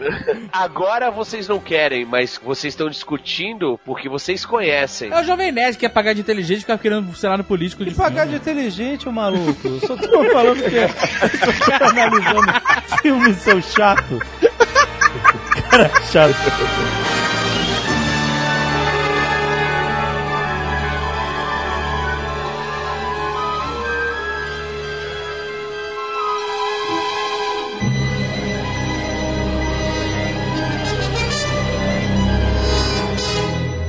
Eu quero saber o seguinte. 30 anos construindo um canhão gigante dentro de um planeta. É. E os rebeldes, resistência, eu não sei qual é o nome, estavam fazendo o quê? Que não sabiam dessa porra. Eles sabiam. Não sabiam quando o cara falou, só, tem um planeta gigante que tá, vai dar um tiro na República. Eu o quê? Eles não descobriram só ali- ali. Eu acho que eles descobriram ali. Ninguém descobriu. Ninguém passou de nada e falou, cara, olha o tamanho do buraco daquele planeta. Não sei, cara. Deve ser um poço né? E sem falar que, tipo, ele tinha- deve ter ficado pronto na semana, se- na semana anterior. Porra, Senão não artesiano é precisava Foi o foda. primeiro planeta que ele, foi o primeiro tiro É. que eles deram. Senão, senão não precisava ter aquela reunião de briefing que eles falam assim, então, vocês lembram da Death Star? É. É, agora tem essa aqui que é maior. Olha só o tamanho. Olha o tamanho dessa momento? pica. Se todo mundo conhecesse, não precisa Então, mostrar. mas em que momento eles descobriram a existência do planeta no filme? Que, que eu não Um lembro. fim chegou. Quando ele explodiu tudo. Só quando explodiu veio- tudo. Veio o voo de reconhecimento do Grunberg lá, É, o policial é. gordinho do, do Hero. Do Heroes. É, ele chega lá barbudo, ele é o personagem do livro Marcas da Guerra. Ah. Ah, o livro que eu traduzi da Aleph. Só que no, no livro ele é molequinho, ele tem 8 anos, ou 12 anos, algo assim. Que esse moleque é o protagonista do Marcas da Guerra. Agora, essa porra desse planeta é baseado naquela ideia péssima daqueles livros piores ainda do Kevin J. Anderson, o Jedi Academy. Porque esse planeta é o, é o Sun Crusher. Você lembra disso? Vocês chegaram a ler? O Sun Crusher era um míssil que tinha a força de um sol e explodia um planeta. Era um míssil. Mas ele era Sun Crusher, ele tinha a força de um sol. Então ele é bem a cara, bem adaptado da arma do Kevin J. Anderson no- na série New Jedi Order, que mostra o Luke fundando uma academia Jedi e se fudendo. Então, tem coisa do universo expandido que a gente acha que foi pra vala, mas que está inspirando ainda assim os filmes e os episódios. Aham. E ainda bem que ela foi destruída, né? Porque senão ela teria ficado inútil, porque ela só tinha dois tiros. Como dois tiros, Carlos. No segundo momento que eles carregam a arma, o sol apaga. Não, apaga. Sim, ela- ela- Viram o sol. Ela vai pra outro sol. Quando ela dá o primeiro tiro, ela já tá carregada. Eu não vi ela carregando. Mas aí o segundo tiro ela sugou o sol e o sol apagou. Porque esse explicam que pra atirar ela consome um sol. Eu tinha sacado que ela ia puxando várias vezes do mesmo sol. Não, só apagou. Por isso que é Starkiller. É, não, ok, faz sentido. A arma ter um tiro ou dois não é um problema, porque na verdade uma arma dessa der um tiro só o suficiente. Essa Exato, né? É a bomba Destruiu. atômica. Deu um tiro que eh, destruiu cinco planetas, cara. É, Porra, É, exato, não precisa dar mais nenhum tiro. O meu problema é o seguinte: os caras tinham lá a base de dados do Império, né? Eles falaram, nós recuperamos o mapa com o buraco do Império. E vocês não recuperaram os arquivos que diziam não construir uma porra de uma arma gigante com um pino de segurança? Mas, Caralho, É, o aprendem, mesmo erro da outra. Caraca, aprendem meu irmão. Tem coisas que vocês têm que entender que são Star Wars. É. É. Por exemplo, no Império ou na First Order, não existe monitoramento por câmera. Existe no primeiro filme. andam- as pessoas andam em todas as naves, em todos os planetas, em todos os Death Star. E eles vão andando, vão andando e não, ninguém vê. Só existia a câmera na- no ce- bloco de cela da Leia na primeira Estrela da Morte, que eles ficam uns nove minutos destruindo câmera. As únicas câmeras do universo Star Wars estavam ali. Não, não, tem outra que ficava na, naquele cargueiro gigante do, do Han Solo. Isso. é, é, exato, a do Han Solo também tipo. Exato, exato. E só, porque não existe câmera. Ah, as câmeras têm, mas ninguém tá olhando pra elas. É, exato. Has been an awakening. Nesse momento que eles estavam fazendo essa reunião de briefing aí, eu falei assim, caralho, que merda, fudeu, vai virar Star Wars. É, obrigado. Porque até então tava muito bem construído tudo, tal, não sei o quê. E quando chega o fim e ele fala, você tem que atacar aqui e tal, não sei o quê, eu sei como desativar os, os escudos. Eu falei, caralho, velho, o cara é o, o, o mais ralé que existe naquele exército e o cara sabe desativar os, os escudos. Eu falei, cara, isso é muito merda. Quando ele fala, é lógico que eu não sei, eu só vim aqui pra salvar a Ray. Aí eu falei assim, caralho, genial, cara, muito bom. É, é, essa parte, principalmente ele, ele trabalhando como alívio cômico do filme, foi foda. Foi muito bom. muito Porque em bom. todos os filmes Star Wars você espera que o C3PO vai ser o alívio cômico do filme. Até no- nos filmes que não existem, ele é o alívio cômico. E nesse filme eles falam assim: não vamos usar o C3PO pra isso, vamos usar o cara, o, o Finn. E é muito bom, né? Que ele fala, não sabia porra nenhuma. E aí o cara fala, tá, o Han Solo é muito bom, né? Você tá maluco, seu filho da puta? A galáxia inteira tá dependendo da gente. Ele, ah, a gente usa a força e a gente dá um jeito. Ele, não é assim que funciona! É, exato, foi muito E o bom. Chewbacca, e o Chewbacca fala, não, é assim sim. o próprio Paul lá É é... engraçado. sol- é. solta várias hora que piadinhas. encontra o Kylo Ren... É, peraí, pô, pô, não tô conseguindo te entender com essa máscara. Tipo, tem como tirar ela aí pra eu dar uma olhada? Quem é que fala primeiro? Eu, você? Isso foi um bom é. diálogo. entendeu? Não, eu acho que não, não tem que classificar esse cara um cômico. Eu tenho- Tanto que o fim é que move essa história. Se o fim não tivesse resgatado o, o Paul e fugido e tal, não, nada disso Não, mas o- o- eu, eu concordo, mas eu acho que o fim ele é o alívio cômico em vários momentos. Não, claro que Quando é eles chegam lá na nave e capturam a Fasma, ele fica. Ah, quem é que manda agora, seu filho da É, puta? é, é, Em vários momentos ele. Mas ó, até na hora de fugir da base lá do First Order, tem mais coerência do que qualquer outro filme que já tenha tido do Star Wars. Ele chega e pega o cara e fala assim, eu vou te tirar daqui. Aí ele, mas por que, que você vai me salvar? Porque é a coisa certa pra fazer. Aí ele, puta, tu tá precisando de um piloto, né? É, foi maneiro. Aí, aí faz, faz, Faz sentido. sentido, Faz isso, sentido, cara. Não é só porque é a coisa certa também. Tem Não. também ele precisa de um piloto. E é muito É. maneiro também quando eles estão em Jakku, né? E ele vai, ele vai tentar salvar a, A Rey. Rey e não precisa salvar. Nunca ninguém precisa. É muito maneiro isso. Porque Toda ela vez- tava. Ela, ela já vive sozinha a vida inteira naquela É, merda, nunca precisou de ninguém. Eu, eu achei muito maneiro. Aquela é uma personagem totalmente independente. E Toda- aí, e aí depois ele vai fugir com ela, ele pega na mão dela, ela. O que, que você tá fazendo? Para de pegar na minha mão, exato. Aí depois ele pega de novo, ela, eu sei correr sem segurar na mão, é muito bom. cara. É muito maneiro isso, porque. Ela é muito foda, ela é muito foda. Isso, de novo, depois na Star Killer, elas vão pra salvar a Ray e aí o, Han Solo faz a piadinha de, de mexer a cabeça e olha lá, olha lá ela se salvando sozinha de novo, né, É, cara? mais uma vez. Muito foda. Has been an awakening. Eu amei esse filme de paixão, mas tem uma coisinha ou outra que eu não gostei, óbvio. Até no Retorno de Jedi eu amo de paixão e tem os Ilks que eu odeio. Então, nesse filme, pra mim, o ponto esquisito foi justamente essa missão de, de destruir a Star Killer, que foi muito fácil, porque o que aconteceu com aquele exército todo que teve aquele discurso do Hitler? Ah, não sei o que, todo mundo, yeah, vamos destruir a República. E aí, gente, então, feriadão, todo mundo pode ir pra casa e tal. E foi todo mundo embora, porque não tinha mais ninguém. Mas nego se fudeu bonito, que mora todo mundo trabalha, ali não tem, né? Ali tem que morar. é fábrica na China, maluco. Mora todo mundo no. Mas isso é totalmente Star Wars, né? É, eu sei que é. O que eu tô querendo dizer é o seguinte, na Estrela da Morte 2, a missão de destruir o escudo foi, porra, bem mais difícil do que essa. Essa eles fizeram com três caras. Um velho, um cachorro e um ex-faxineiro. Deu no que deu, né? Deu no que deu também. Antes tivesse levado mais gente. O velho cachorro ex-vagina, parece um western. Foi um western na neve. Fora isso, eu achei que o JJ desperdiçou um, uma- uma- um momento de fazer um negócio visualmente muito mais interessante. Por que, que o ponto fraco tem que ser 100 quilômetros acima daquele canhão que é irado, que é no no equador do planeta que tem um, um chanfro, uma parada escavada. Por que, que a batalha não podia ser ali, no canhão da parada, cara? Que é um lugar muito mais foda de visual. Não, eles inventou um lugar remoto. Era o, era o termômetro do, do, do termômetro. frango. tá E fala que esse termômetro fica na boca do canhão, cara. O roteirista pode fazer qualquer coisa. Eu achei muito desperdício o cara jogar fora esse cenário que seria de pessoas X-Wings entrando naquele canhão colossal. Isso é Star Wars, entendeu? Sabe? Não tô achando ruim. O filme foi foda, mas tinha uma pena. Poxa, podia ter sido ali, né, tudo, na boca do canhão, ia ser muito mais foda e tal, não sei o quê. Vai ter Independence Day 2 em junho. Fica tranquilo.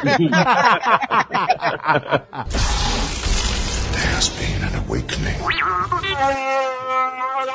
Quero perguntar uma coisa. Os Stormtroopers estão melhores? Estão com melhor mira ou eles continuam os mesmos patetas Ah, dos outros filmes? não Deu, deu upgrade. Cara, estão melhores. E, e eu gostei muito de uma coisa, eles humanizaram os Stormtroopers. Isso eu achei foda. Eu gostei dessa parada de, tipo, teve gente que reclamou disso. Humanizaram os Stormtroopers ou humanizaram o Finn? Humanizaram o fim e, por tabela, humanizaram os Stormtroopers. Porque ele era um Stormtrooper. Não, mas é, não, Storm- não, não. Pra começar, um Stormtrooper toma um tiro de laser que deveria cauterizar e sai sangue. É, Eu acho que ele bateu a cabeça na pedra. Ah, entendi. Essa parte eu não, não tinha percebido. É um detalhe, é um detalhe. O lance dos Stormtroopers, o que mudou também é o novo paradigma de filme de ação, né? Os Stormtroopers na, no- no- na série clássica, na única trilogia, eles atiravam da cintura, como qualquer filme de ação dos anos 80, né? É, dessa vez eles levam a visada ao olho, né? Sim. Eles atiram como tropa profissional, eles mantêm o dedo fora do gatilho ao correr. Tudo que você vê em um filme moderno lá, Falcão Negro em Perigo, Sniper americano, os caras finalmente se comportam que nem uma tropa de verdade, não atirando da cintura, como a gente vê os Stormtroopers do, do, Agora dá pra se falar sem ironia que eles são. The Stormtroopers are precise. Tipo, Precise, então você via que os tiros pegavam e tudo mais e tal. O herói sempre vai escapar, sempre vai pegar na parede, gente. Isso é normal. O John McClane, se pegasse uma bala no, no Duro de Matar, tinha morrido. Assim, eram terroristas. É, não, aguenta bala, Uma bala, um, um AK-47 crivado nele, quer dizer, o herói vai sempre levar bala na, na parede. É, realmente, os Stormtroopers, eles eram muito merdas, cara. Eles eram muito merdas. No filme que tem os Ewoks, que eles lutam com os Ewoks. cara. É, Tinha não. uma Eles porrada de Stormtrooper lá. Não, os Ewoks Tinha uma não. porrada de Stormtrooper, veio meia dúzia de Ewoks, cara, jogando pedra Não, e não, pau. não, e eles fogem. Por que que esses filhos da puta não abriram fogo e massacraram esses merdas? Sai o, o andador, vai embora. Falar é fácil, Zagal. Falar é fácil, mas consegue você atirar num Ewok, aquele bicho fofinho? Eu sim, eu sim. Quem Mataria consegue? todos, todos, todos. todos. E depois faço churrasco comendo. O lance da humanização dos Stormtroopers passa até por aquela cena em que aqueles dois arregam quando o Kylo Ren tá dando um piti e chama por guardas, guardas. Verdade, verdade. Não vê isso nos Stormtroopers. Ih, Eu não vou caralho, lá vem Os esse cara. caras deitam cabelo. pera aí. Deixei meu Facebook aberto. Peraí, vou voltar. Muito legal. Essa cena é. O que a gente sabe dos Stormtroopers, é que eles falam rapidamente, é que eles são roubados de famílias, né? E, e Sim, são roubados de programados. famílias, eh, Finn fala isso, roubados Isso. de famílias. Não, aparece a foto do Finn, Finn bebê, Finn Clarice lá. Quando ele, ele esmerdalha tudo e foge, o Kylo Ren vai perguntar lá quem era o cara, que merda é essa, né? E aí ela tem uma ficha aberta holográfica. Ah, FN, É, FN2872, sei lá qual era o número dele. É tipo Beasts of No Nation, né? É isso que eu ia falar, bicho, isso, não isso. Exército de crianças. Mas existe os, os Stormtroopers, são esses exércitos de crianças sequestradas, não sei o que lá. Tem os Clone Troopers. É, Exatamente. ele que ele menciona. fala, vamos usar os clones, cara. Não, meus exércitos, meus Stormtroopers são fodas, não precisa de clone. Maneiro, exato. Então ainda tem um outro exército aí que não explodiu no planeta que eles vão usar. ah, muito maneiro. Porque a primeira ordem ca- acabou, né? Explodiu praticamente toda. Olha, na verdade, aquele, a primeira ordem, tipo, eles tiveram tempo de fugir, porque a princípio o Kylo Ren fugiu. Né? Sim, Ele tava fugiu, fugido fugiu. no meio do mato, Todo lá da, da- fugiu. da- Todo amigo, é Todo nave pra caralho pra levar essa turma toda embora. E cadê essas naves na hora que estavam sendo invadidos pelos X-Wings? Então, cara, não, É só pra fugir. não, é não pra tem fugir. tanta. Não, eu tô falando, a primeira ordem não é tão vasta assim, cara. Então morreu muita gente nesse planeta, cara. Morreu, claro que morreu. É, ou não, porque eles estavam de folga no feriadão. Não faz sentido, cara. Ele, ou eles contrataram escravos bolivianos, ou tem que ser muito grande, velho. Porque, caralho, como é que construiu uma parada gigante daquela? É, aquilo não é um planeta do tamanho da Terra, né? Você viu que em comparação com a Estrela da Morte, a parada é tipo do tamanho da Lua de Endor, entendeu? Então não é assim um, sabe, ó, nós temos um mundo inteiro. Ah, é, realmente, é pequeno, né? não, não é pequeno, óbvio que é gigante. Talvez uns, uns, sei lá, uns 200, 300 operários, se trabalharem o dia inteiro, talvez consigam. Então, ir. essa é a parte? Star Wars que a gente não questiona. Financiamento, é, força de trabalho, essas porra. Não, bem porque se a gente for ver uma nerdologia que explica como, como seria construído uma Estrela da Morte, vocês acreditam Não tem como, porra. exato. Tem Então, como. é, mas se você pegar um filme O, Bal- o Balconista, questiona. Ah, claro, esse é o trabalho do Kevin Smith. Questiona, tipo, quantas pessoas não morreram ali inocentes, né? Tipo, É, no exato, são- de inocente. não são né? inocentes, não são inocentes. Eles sabem onde estão trabalhando. Eles podiam ter recusado, recusado a empreitada. Cara, eles estão trabalhando pro governo. Você vai culpar o cara que serve pão no Congresso Nacional? É, então, você viu o body count do Luke? Ele vai no primeiro filme assim, tá com uns 12, 14, de repente 300 mil. Num tiro só. O body count dele é um dos maiores desse.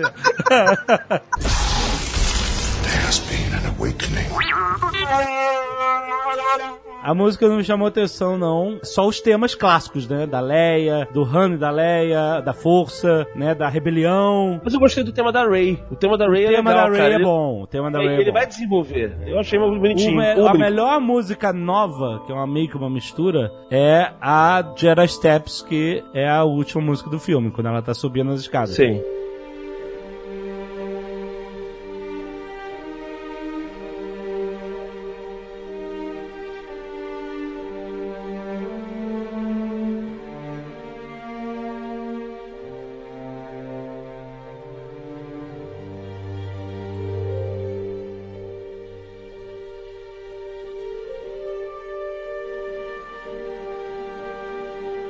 Muito bonita, mas durante o filme, a música da First Order, a música da Resistência, não me chamaram a atenção, assim, tipo assim, cara, eu não fui empolgado à primeira vista. Teve músicas na trilogia nova, Jar Jar Binks, episódio 1, 2 e 3, que foram mais legais do que algumas músicas que eu vi nesse filme. John Williams mandou por fax essa trilha, tá branda demais, tá sem personalidade, Uhum. entendeu? Só vive do passado. Eu não, eu, o meu ouvido é, é de trilheiro. Eu não captei um tema que eu saísse cantarolando mentalmente. Não, não, não veio nada. Mas olha só, eu tenho que falar que ele tem crédito, cara. Eu sempre falei que o John Williams foi o único cara que passou pelos seis filmes na excelência. Os seis filmes. Vocês podem não gostar daqueles três filmes que não existiam, mas os temas são irados. É, mas tem músicas boas, tem algumas músicas Os temas boas. são irados, cara. Todos eles, todos os filmes. Era o único cara que tava excelente em todos. É a primeira vez que esse cara falha. Sim. Mas olha só, a gente tem que dizer, o John Williams tem 83 anos. E tá cansado também, né, cara? É, não- Cara, chamaram por atividade é posto. Cara, ele não fez porra nenhuma nesse filme. Desculpa, eu amo o John Williams, cara, mas na boa. Foi por fax, cara. Não, foi. Foi por pra- WhatsApp, que ninguém mais usa fax.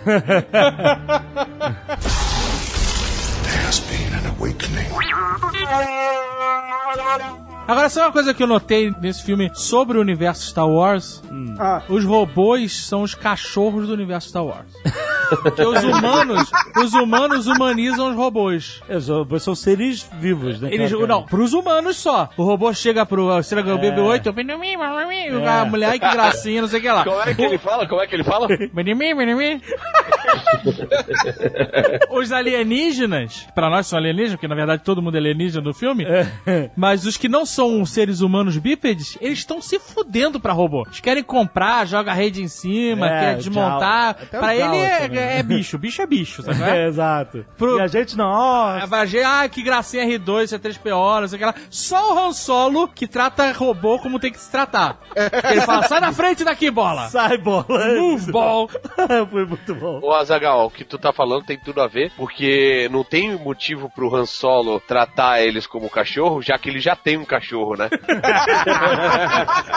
É, Que ele trata como gente. é, é um- é um- é um cachorro filho da puta. Porque o que acontece? Que o Kylo Ren não mata o Han Solo. O Han Solo morre. Trabalhou quantos anos com Chewbacca? Um monte de anos. Depois explode o planeta com o corpo do Han Solo. Chewbacca está voando. Nem olha atrás dizendo...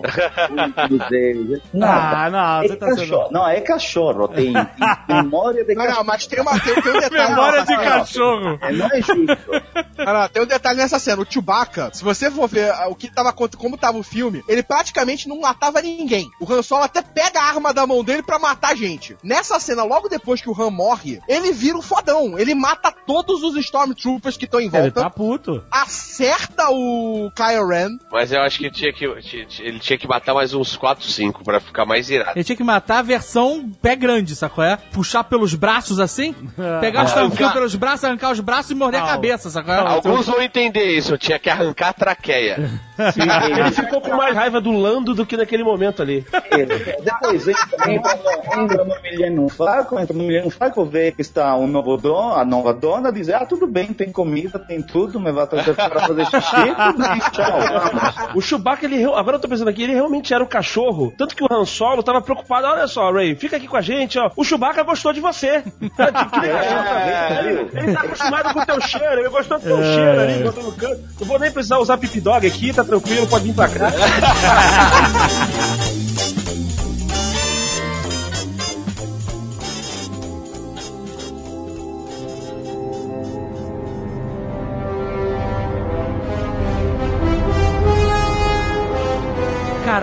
falar do que a gente achou foda pra caralho, porque merece, cara, porque esse filme foi um deleite. Toda a primeira, o primeiro arco do filme em Jakku foi muito legal, foi tudo muito legal. A, a entrada do Kylo Ren logo no início, pra se estabelecer como um fodão, o cara parou o laser no Parou ar, laser, foi cara. Isso foi Todo foda. mundo isso no cinema falou assim, uou! É porque, cara, não tem, não tinha, até então não tinha Jedi que fizesse algo assim. Nada, nada. Era o máximo era segurar os tiros, o máximo. Nem o Vader fez isso. O Vader Nem toma o tiro, ele Vader- segura o tiro, mas na mão. É, nem o Ele, Vader. ele na força, ele é muito mais poderoso que qualquer Jedi que a gente viu até Muito, aquele momento. Muito mais do que todos. Todos. Daí é foda, por exemplo, essa cena do Blaster é maneira porque ele se- o laser para no ar e ao mesmo tempo que o laser para no ar, ele, ele imobiliza o Paul Dameron. Aham. Ele faz dois comandos ao mesmo tempo. É. E aí ele, ele deixa aquilo em hold Deixa fica- stand-by, cara. e, e vai fazer outra coisa. E, e- e o negócio tá lá ainda. Ficou lá. Só quando ele foi embora que ele, ah, foda-se essa merda. Multitasking da força ali, rolando. Porra! foi, cara. O negócio só desativa quando ele vai embora e meio que sai do alcance dele. Animal, animal essa cena. O Vader também fazia isso. Ele tava enforcando o cara e tava conversando com o outro lá no, no comunicador. Sim, ah, General ok. Pierce. Fica lá. Mas é, mas parar o laser foi foda. E logo depois, quando ele vai pra tortura do Paul Damon, achei uma montagem muito bem feita, porque ele só chega, ah, faz aquele, mete a mão na, na, né, na, na cara dele, o cara começa a gritar e aí corta a cena e ele já sabe, tá numa unidade BB-8, entendeu? Ou seja, você não precisa mostrar tudo, né? Você já entendeu o que aconteceu ali e o cara conseguiu tirar a informação do cara, né? Acho É. que o que rende no Kylo Ren é que ele é poder muito bruto. Ele é raw, né? Esse, Isso. Isso, exatamente. grande e ainda não ele não, não, não tá burilado, então ele faz às vezes coisas até exageradas demais e talvez lhe falte também quando ele, ou seja, é inexperiente, tem muita coisa é, rolando, entendeu? Agora, aquele velho que dá, o velhote que dá o- a informação do mapa pro Paul Damon. Max von Sydow, Max von Sydow. Isso. Ao respeito com o Max von Sydow, Rei Osric de Conan o Bárbaro. Sim. É. Então, ele conhecia o Kylo Ren, né? Ele comenta. Conhecer, tem Não, ele desse uma parada de coisa. Desde Não, antes. Pelo que eu li nas internets, pra me preparar pra esse Nerdcast, Olha! o personagem dele era um, um cultista da força. Aham. Tipo, da Igreja da Força Sagrada, sabe qual é? Sim. Isso E aí ele tinha contato com a família Skywalker, com todo mundo. Ele conhecia todo o histórico do Kylo Ren. Hum. Então ele cobrava dízimo daquela. daquela. eh, daquela. Devia daquela, cobrar daquela turma ali. daquela, daquela turma ali, Do daquela. menino bode, todo mundo ali. Mas ele conhecia a, a- ele conhecia a família Skywalker, tanto que a Leia fala, ah, é um amigo nosso de longa data. Uhum, uhum. Então ele tava Isso, enturmado. isso. E aí quando vai, a gente vai conhecendo o mundo de Jakku e tal, e, e o dia a dia da... Do voodoo. Caraca. Carlos tá bêbado Nossa, mesmo, né? Quando a gente vai conhecendo o dia a dia, Jacu e Nabu é foda, cara. é, Jacu e Nabu onde mora Doku, né, cara? Só tem voodoo. quando a gente vai conhecendo. Quando a, gente, quando a gente vai conhecendo o dia a dia da Ray, que é muito bem explicado, aquilo é o, o mundo. Caraca, eu achava que ela morava no Star Destroyer, ela mora dentro do Ela- ah, TAT, cara. morava dentro É, da tá TAT vendo? caída. Que maneiro, Animal. cara. Justamente. Melhor ainda. Justamente momentos foda de roteiro. Mostra ela primeiro dentro de casa, fazendo a comida dela e tal, que é escassa. Aí ela comendo lá de fora, encostada. E aí, quando a câmera abre, você vê onde ela mora. Isso foi muito "Puta foda, que cara." pariu." Uhum. E como ele vai introduzindo tudo isso, até o momento que eu achei o momento de ouro desse roteiro, desse início, que é quando ela tá fugindo com o Finn e eles vão, ó, vamos fugir Ah, na sim. sucata. Não, não, não, vamos fugir naquilo que é melhor. Aí explode a parada. Ah, vai ter que ser na sucata. Aí vira a câmera e pá! Milênio Falco, cara. Todo o Porra, isso cinema. é. Cara, é, É, muito engraçado, porque no cinema as pessoas elas levam alguns segundos pra entender o que tá acontecendo. Exato, exato. É, eu- eu já vi o filme duas vezes, então na primeira vez eu, eu reagi como todo mundo, não percebi o delay. é. Mas na segunda vez eu já sabia o que ia acontecer. Isso. E aí quando aparece o Mileno Falco, você vê que as pessoas ficam meio... "É, é, é. Ai meu Deus, é o Mileno Falco! Cara, isso foi uma forma de ouro de Foi, porque todos esperavam uma aparição épica da Millennium Falcon, é, né? de repente não, é. And the lights, não sei o que lá, e ela saiu voando, e ele era uma sucata estacionada no que é o- cantinho. que é o que ela sempre foi, porque a primeira vez que o Luke vê ela, ele fala, mas what a piece of junk, né, cara? Ele fala, que lixo é esse, né, cara? Então, essa é a Millennium Falcon, sempre um lixo jogado ali e tal. E é legal que eles descrevem que ela passou por vários donos, né? O, o Han Solo perdeu, e aí o outro cara perdeu, o outro cara perdeu, e, e faz sentido ali. É muito maneiro, muito maneiro. É, eu acho o roteiro extremamente conveniente em determinados momentos. A Millennium Falcon parada ali e de repente a mulher sabia todas as modificações de uma nave que tava, tipo, tem um Fusca velho, fudido, parado na minha rua aqui, carcaça. Eu não sei quem, o mendigo que morou lá dentro, qual é a- o, o volante que trocaram, entendeu? Não, mas ela era mecânica. Ela consertou a nave, ela sabe tudo. Ela É, consertou a ela nave. sob a tutela daquele cara. Quando ela aparece na cena lá do- da visão dela, Isso. sendo puxada pra, tipo, vem, você vai ficar aqui, e a nave indo embora, é o cara que tá puxando ela. É o, o Cuto lá, é o aquele cara que dá, dá a ração pra ela. É, É, ele é. que tá puxando ela. Ela cresceu com aquela parada ali. Pois Realmente é. consertou Tá muito é. ali. Ela eu tô dizendo consertou. um tá bom, eu tô dizendo um tá bom assim, coçando a barba. Assim, Não, tá não, bom. olha só, presta atenção, André. A Millennium Falcon ali é ok. Foi, foi maravilhoso e tal. O Han Solo descobrir a Millennium Falcon ali no espaço. Essa é mais coincidência Caralho, puta que demais do que. Mais, cara, se não fudeu. Mas ele tava caçando também na nave, né? tá procurando, entendeu? Gente, É. de todos os problemas, os rebeldes não perceberem que tá sendo construída uma arma gigante no planeta durante 30 anos é, o- é muito maior. E ninguém ficou incomodado com essa merda. Deixa a Millennium Falcon ser recuperado pelo Han Solo, É, caralho. não, pois é. Mas, André, a gente tem que deixar essas coincidências passarem, porque a porra do robô que tinha os planos da Estrela da Morte caíram na mão do filho do Darth Vader, cara. Você tá entendendo? Então tem coincidência desde o início da saga e que a gente pode colocar a força como coadjuvante na- em fazer esses, esses movimentos, entendeu? De- do destino. Todo filme tem essas coincidências. O, o importante é se você aceita elas ou não, né? Eu acho que não é nem a questão de você se você vai aceitar ou não. Acho que é mais se vale a pena aceitar ou não. E eu acho que nesse filme vale a pena aceitar. É, exatamente. Ah, se tá tudo ali daqui, teve uma grande batalha naquele planeta e a, e a Millennium Falcon tava lá e por um acaso o Han Solo tava por perto. Cara, eu acho que vale a pena aceitar, porque ficou maneiro pra caralho. Aliás, Deu uma conexão emocional fodida, cara, ver aquilo. E aliás, Sim. ele passou. Não foi do nada que ele encontrou o Millennium Falcon, ele passou, sei lá, uns 30 anos procurando. e finalmente achou. Eu achei maneiro ela, ela conhecer todas as lendas, né? E acreditar nas lendas. É, e ter um capacete de. de- Ela fez um bonequinho de, de piloto rebelde, tinha um capacete, né? Sim. Ela viver esse imaginário de um passado que ela faz parte, entre aspas, mas que ela foi excluída, vamos dizer assim. Tanto que ele fala, ah, Han Solo, o general rebelde? Ela, não, o contrabandista. Exato, que ela sabe. Conhece outra, outra lenda do cara, né? Assim como o Luke, né? O Luke também, ele queria entrar na frota e tudo mais, mais, né? Caraca, agora o Paul Dameron, falar em Luke, o Paul Dameron é um maluco retardado. Ele é o melhor, ele pode ser o melhor piloto, mas ele é um idiota completo. Porque um, um, um Stormtrooper liberta ele. É. Ele devia falar, obrigado Stormtrooper, tiro no peito, tchau, vou embora sozinho.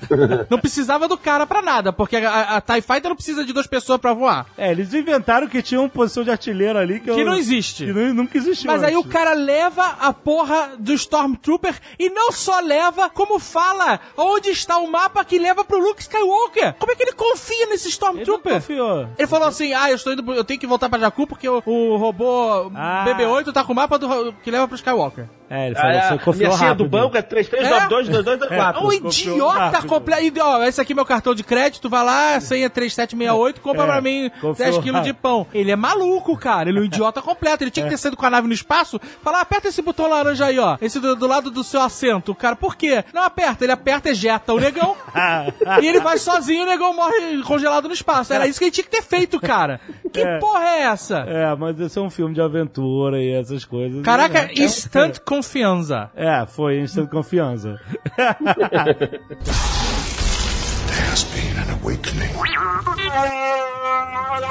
Eu vi gente dizendo que a cena dos monstros foi totalmente inútil. Easy Nobre. Easy Nobre falou que a cena dos monstros Mas Easy Nobre não sabe nada.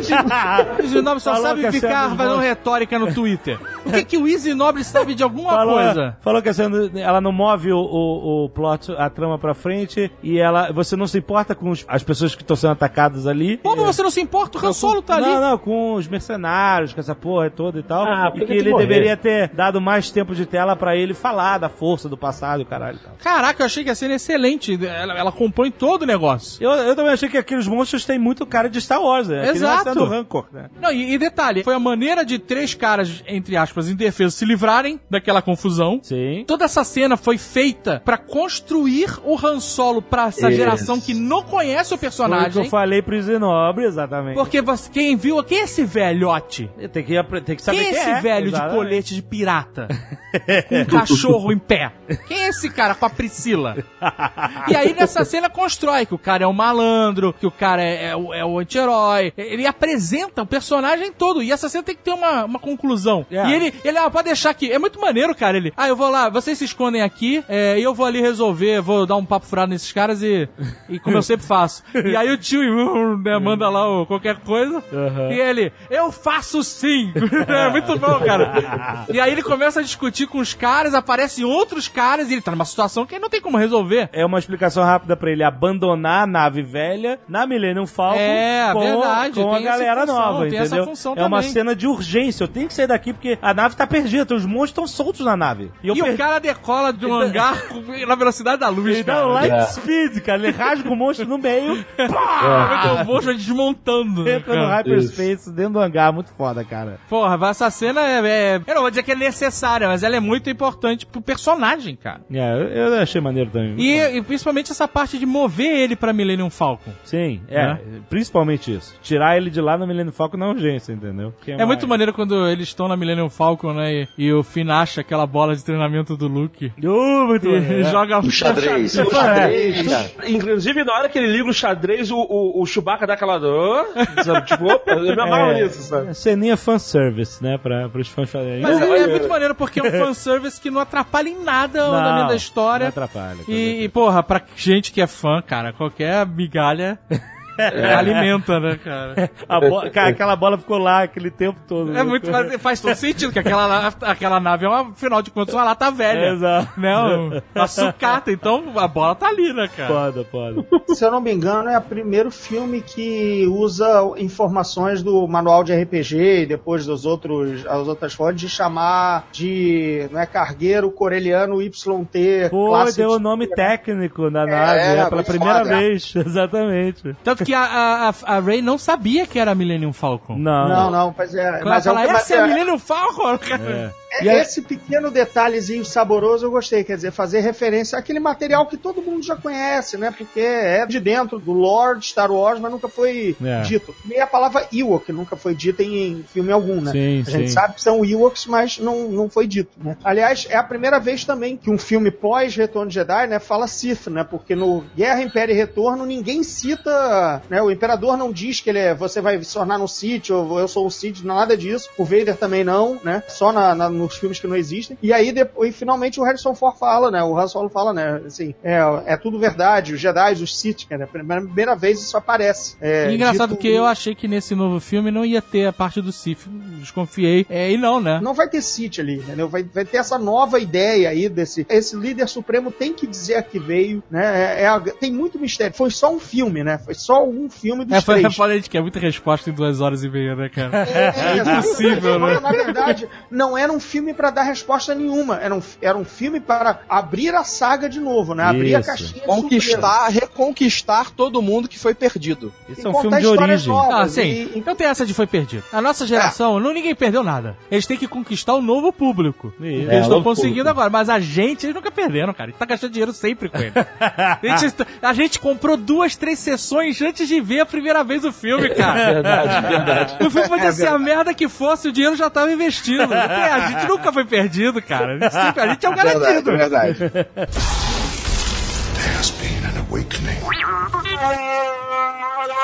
Tem uma cena de combate, aquela cena que o Han Solo, o Finn e o Chewbacca são capturados, Sim, né? Que o, o Finn luta com lightsaber, aí eles são capturados. sim. Aí, eles estavam no bar da, da Mass, né? Isso. E aí, tanto os rebeldes quanto o Império foram avisados da Isso. presença do BB-8, Foi né? maneiro, é. Foi uma batalha foda ali. E aí, quando eles estão capturados, vem a porrada de X-Wing e aí eles são meio que ignorados porque o problema maior tá chegando, né? Exato. Cara, essa cena é muito foda, cara. Muito foda. Não, não só a cena das naves vindo e explodindo o Stormtrooper, mas tem um momento que eles fazem um plano, um plano sequência que é o Finn lutando em primeiro plano Isso. e a nave do Paul Dameron Paul. lá atrás, cara. Foda. Caraca, isso Foda. du- as coisas estão acontecendo ao mesmo tempo e aí no final o Finn olha e o Paul Dameron faz uma manobra lá e ele, caralho, que piloto fudido. É e, é, foda. e é o Paul, né? Ele tá matando gente um atrás do. É tipo o Legolas no final do, do, do do. É, exato, Tá um atrás foi do outro. Cara, mas é, é, é, é primoroso, cara. E assim, é foda porque são duas coisas acontecendo ao mesmo tempo. Então você tem que ficar muito atento, sabe? Porque É. tá, explode ali, explode ali, e o- e o fim na. Caraca, puta que pariu. Parabéns, cara. Parabéns foi. mesmo. que Realmente. E agora, eu senti várias.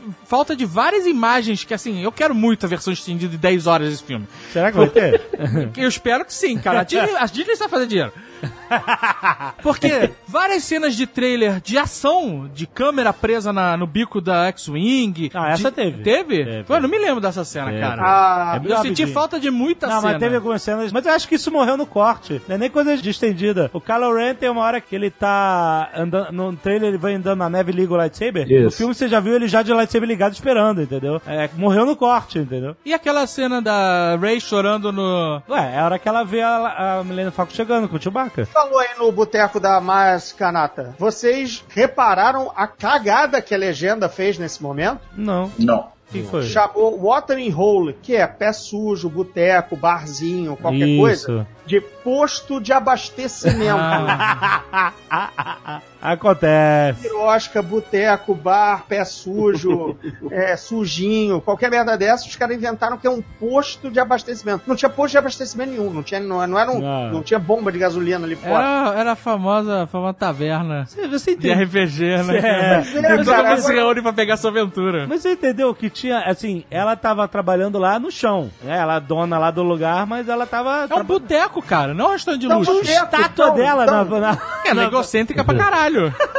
Eu pensei a mesma coisa. Ela é uma mega sábia além disso, né? cara? Ela tem milhares de anos. Ou você é um idiota completo. verdade. Com, com a idade dela, você realmente vai dizer que, ou se você não for sábio, você é um idiota completo. Não É tem... verdade, é verdade. E convenientemente ela tinha o sabre de luz que o Luke perdeu na cidade das nuvens no boteco que o Han Solo resolveu parar, né? Aí é foda, cara. Não, mas não é que o boteco solo resolveu parar. Só conhece o boteco há muito tempo. Boteco milenar. É. E, e- e a mulher. Ela, ele pergunta como é que isso aqui veio parar aqui. Ela fala, ah, isso aí é uma história que eu conto depois. Isso, é, vai contar, vai contar essa história. Sei lá, O Arthur Não, não, resolveu contar. passar no- no- numa cantina e por acaso a Excalibur tá convidada ali. Para de implicar com as coincidências do filme. Não, Que essa é tem- muito ruim, cara. Não, Essa- não, não, não, essa não. não é uma pior. Essa é ok. Não, ela é ok. Essa é ok. Porque faz sentido com a história. Você vai ver, eles vão explicar. Cara. Eu guardo, eu guardo um- o sábio de luz num boteco. É mais que um boteco, né, cara? Você viu, né, cara? É mais que um boteco aquilo. É, não, e, não, e, ela, e a Ray foi entrando naquela entrada dos funcionários, né? Se fosse Mas o que o Sabre tava chamando ela, cara. É, tava chamando. Jovem Nerd, eu já ouvi você falando essa frase. Não, cara, eles vão explicar pra uma produção do J.J. Abrams, olha só que legal.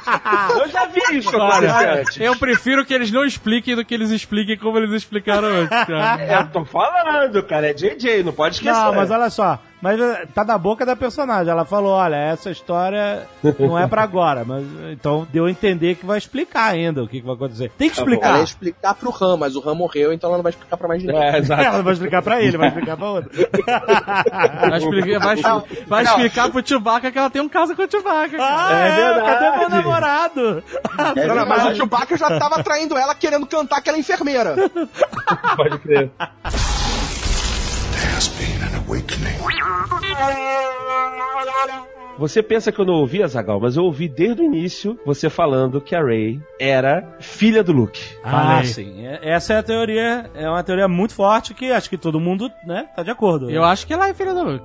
Vocês descartam completamente a possibilidade dela ainda assim ser irmã do Calorento? Eu vi várias pistas no filme que me levaram a crer que ela é filha do Luke, principalmente o Jedi R2, que identificou ela assim que ela chegou com a força. Mas eu sei de uma coisa: o Han Solo sabia quem era a garota. Ele sabia quem ela era. Sabia? Sim. Pra ele, ela não era uma estranha. Tanto que quando ele chega e ela começa a conversar e fala que tem que voltar pra Jakku, não sei o que lá, os olhares que ele dá pra ela não são olhares de simplesmente pena por um desconhecido, não. São olhares significativos sobre ela, sobre a pessoa dela. E aí, quando eles estão lá naquele bar da, da Isso Mass, falar. É. é, a garota sai e aí ela, a, a, a Lupita pergunta pra ele: Qual é a história dessa garota aí? É, quem E é? aí tem um corte conveniente, da câmera. Conveniente, porque ele, É. ele falou pra ela quem era a garota. E logo depois. Ela, a Lupita ela vai lá. e fala: Olha, garota, lightsaber, Luke Skywalker, é, resolve, tu já é, sabe tudo. é isso aí. Então, É, por é, essas é. questões, eu fiquei mais inclinado a acreditar que ela é filha do Luke, principalmente porque no final eles mandam uma desconhecida completa buscar o Luke. Isso. Exato. Mas se ela fosse sobrinha dele, também faria sentido. Não, A Leia e a Rey se abraçam no final de tudo, quando ela chega na base. Sim. A Leia nunca viu a Rey ali, na, na história desse filme. Não. Então esse abraço, ou ela realmente conhece a... Tá, mas assim, eu sei que elas nunca se viram. Mas, o Han Solo e o Finn tiveram com a Rey, viram ela ser capturada e provavelmente contaram isso em mais detalhes pra Leia. E é por isso que ela abraçou dessa forma, eu acho. Porque eles estavam indo lá com um, um dos objetivos de resgatar ela. E no final ela voltou, a única que voltou acordada, ela e o Han- e o Chewbacca.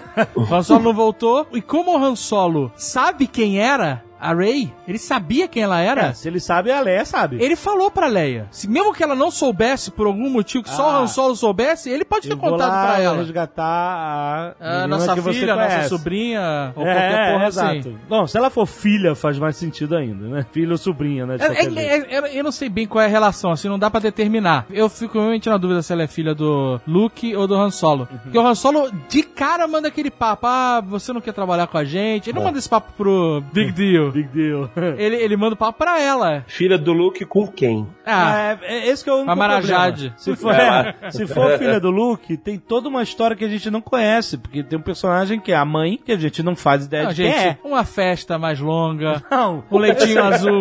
leitinho azul com, com, com Boa Noite Jedi. E isso é mais uma coisa que eles podem usar o universo expandido. Eles podem trazer personagens do universo expandido pra Mas fazer eu esse mas eu tô Não, não é chega de seguinte, personagem, tem personagem pra caralho já. O que eu tô querendo dizer é o seguinte: Deixa os personagens lá. Você ia ter que introduzir mais uma personagem para explicar essa história dele ter tido uma filha. Quando a Leia e o Han, que eram um casal, já é uma história de família né? definida pronta, entendeu? Por isso que eu tô querendo dizer, talvez, por esse sentido de, ah, puto, vou ter que explicar toda Mas, uma mas história. é foda, cara, porque assim, se ela é filha do Han Solo e da Leia, por que eles foram tão frios? É, eu não sei, é difícil. Posso listar em três frases a, a minha teoria? Ah. Repetindo os temas cíclicos. Vamos lá. Uma, Ah, não, tá ok, ok. Vamos lá. A Rey sendo. A Rey sendo. Boa, na cara. Vai, vai, fala, fala. A, a Rey sendo irmã do Kylo Ren faz muito sentido dentro da saga. Os irmãos escondidos. Veja bem, minha teoria é: Leia e Han se separam depois do desgosto do Kylo Ren, que a gente vai saber melhor como é que foi essa sedução pro lado negro. Aí, repetindo a trama cíclica, Leia abandona Han, eles se separam. Leia está grávida e esconde do Han. Leia tem a Rey e a abandona para algum momento a força chamá-la ou ser a arma, ser a última esperança como ela teria sido ou acabaria tendo sido. E aí a gente vê irmã contra irmão no próximos filmes, na, no a lá Luke Vader para trazê-lo pro lado da luz. Então os plots são ciclos. Dois irmãos, um desgarrado, irmã secreta escondida. E aí, claro, o Han não, não sabe, mas se nota nela. O mesmo espírito, completando frases de mecânica e tudo mais, ganha afeição imediata. Então, eu até concordo com você é, em algumas coisas, por exemplo, essa parte do Han e dela se completarem e tal. Mas, a mas, em outras palavras, ela fala: não adianta você ficar esperando o passado que ele não volta mais. É. Você, é, que- quem você tá esperando vir do passado não vai voltar mais, quem te abandonou. Isso, Então você tem que mirar pra frente. isso. Foi quem está te esperando. Sim, aí poderia ela ir atrás do pai que a abandonou. Mas ela encontrou a Leia, e a Leia. Então isso não faria sentido. Pois é, mas ah, olha só, a Leia é manipuladora, é política, ela dá o olhar, ela não quis contar pro Han, entendeu? Acho que pode ser, mas não é provável. Agora, um comentário off isso tudo, mas relacionado a isso é que estratégia maluca dessa porra dessa família de ai meu Deus, temos um problemão aqui, eu vou jogar o meu filho na merda pra ele não se meter na merda. O que, que é isso? Que, que tipo de plano merda é esse Não. de vou pegar meu filho e deixar ele sob tutela de um estuprador no deserto, em vez de dele ficar aqui comigo correndo o risco de vir pro lado negro, de virar, ser É assassinado. pior, é pior, cara. Caraca, meu irmão. Eu tenho uma filha, ela está correndo perigo. Vou deixar ela na feira de Acari. É, exato. Caralho, que porra é essa, cara? Sério, se, olha, se eu pudesse escolher o destino do Kylo Ren ou o destino da Rey, Kylo Ren, cem vezes. Cem mil vezes. Mora numa nave maneira, tem uma arma foda, usa roupa preta, máscara foda, aí o Fufu My Destiny, nessa porra toda. E ela, meu irmão, fica comendo pão mofado, pão do Yoki, e- que faz na hora Agora, com o dedo. o, o Adam Driver não podia ser menos parecido com o Harrison Ford e a Carrie Fisher, né? Puta É. que me pariu, né? É filho do padeiro, né? Então, mas O olha cara só. tá na areba, o cara realmente parece o Alan Rickman, que não parece com o Harrison Ford em momento algum na vida, nem a Carrie Fisher, né? É por isso que ele usa máscara. Ela, como aquela máscara reta na frente cabe naquele cara? Como? Pô, será pra chamar o. será- Ah, não, mas o cara tem que Caraca, sério, eu não tô achando graça nenhuma nessas piadas.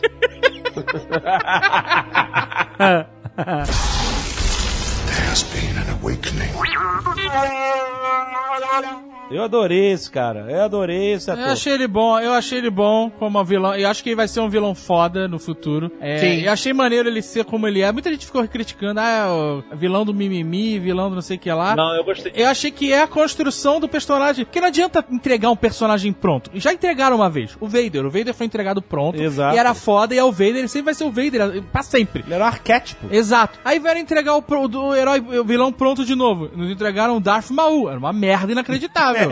Sem máscara, não tinha voz, não falava, só grunhia. E era uma bosta. Então é maneiro você ter um vilão que tem um aspecto de Vader, com, quando ele bota a máscara, quando ele, né, veste esse manto que ele quer ser. Que a Rey fala, você tem medo de nunca ser tão bom quanto o Vader, não sei o que lá. Quase uma Então, metalinguagem, né? ele se veste de Vader, né? Ele fala, eu vou ser o Vader. Sim, é, verdade. com a máscara moderna e com linhas cromadas. Ele olha a máscara e fala, vovozinho. É, meu avô. o Vader é um altar pra ele, é um deus pra ele, e ele quer alcançar aquilo. Mas ao mesmo tempo ele é um cara em formação e ele é um cara descontrolado porque ele tá dividido. Ele passa o filme inteiro dividido entre o lado negro e a luz, cara. Passa o filme inteiro nessa porra. O, o, o Snorkel fala pra ele lá: Ah, garoto, teu pai tá vindo aí, vai ser foda, hein? Que tu não vai aguentar essa situação aí, vai ser foda pro teu lado. É. E aí fica o, o, o, o irmão do Harry Potter lá, o, o Weasley. E aí fica o Weasley lá. Ó, tu vai vacilar. É uma pressão fodíssima do cara, mesmo, de todos os lados. Mas o que já deixa entender meio que o, o destino dele vai ser parecido com o do Darth Vader, né? Então, mas é- existe uma questão bem importante sendo esse cara, assim, porque assim, eu achei esse cara um vilão maneiro e eu queria que ele fosse um vilão maneiro. Mas ele cometeu um ato que destruiu ele pra mim pra sempre, esse cara. É. Que assim, nem o Vader teve a audácia de matar o Han Solo. Congelou. O Vader torturou. segurou tiro, puxou a arminha, congelou, torturou, fez o que foi, mas matar não matou. Na verdade, o Vader não matou quase ninguém da Resistência, matava muito mais galera do Sim. Império do que da Resistência. É, Mas o Vader não era filho do Han Solo, Então, esse cara era, né? E aí, eu- e- e essa, eu vou te falar, eu, eu, eu não sei porquê, eu tive uma conexão emocional muito forte com esse filme em vários momentos, principalmente dos partes flashback, quando a Leia reencontra o Han Solo. Sim. Cara, essa cena é tão curta, né? Mas assim, você consegue entender tudo que aconteceu, né? É, que eles é. estão separados há muito tempo, que foi um climão do caralho, Uhum. e, e- e que a vida dos caras não foi aquela maravilha de festa, fim de festa dos Ewoks, sabe? qual é? Exato, exato. É, e esse momento me emocionou bastante, assim, pers- sabe? Essa cena. Umedeceu, umedeceu os olhos. Umedeceu. Agora, caraca, quando o Han Solo subiu naquela ponte, chama o cara de Ben, que não Porra, faz sentido, foda. não faz sentido o cara se Não, chamar Ben, vai. mas ele sobe na ponte. Eu falei, fudeu. Não vai ser o tio e vai ser- eu achava que o tio ia morrer no filme, né? E eu, Aham. quando eu vi que o Han Solo subiu na ponte, falei, caralho, meu irmão, que bosta. Exatamente, também. Mata dez vezes o tio, mas não mata o Han Solo. Porra, enfia um supositório no cu do tio, explode o tio. mas não mata o Han Solo. Nessa hora tava Mas aí mundo- nessa, nessa hora eu já tava assim. É claro que eles vão matar o tio, porque o tio é só um cobertor que pode durar dois mil anos. E o Han Solo vai morrer daqui a 10 anos. Então, vai ser, vai ser o Han Solo, vai ser o Han Solo. Vai, vai- vão matar o Han Solo. Tava todo mundo com a mão na- nas têmporas. Caraca, Assim, tá- eu Não, não, realmente- era, não era na têmpora, não. Não era na têmpora que tava bom, não. Eu tava desesperado, Eu- cara. Eu tava realmente. Eu, eu sem querer, eu sem querer descobri que ia, que ia matar o Han Solo no começo do filme. Não por causa de uma análise do roteiro, mas quando eu vi o Han Solo, o Harrison Ford, velhinho, com dificuldade pra andar, eu falei assim, eles não vão se arriscar a botar o personagem pro segundo filme, sendo que o Harrison Ford pode cair de um avião, tá ligado?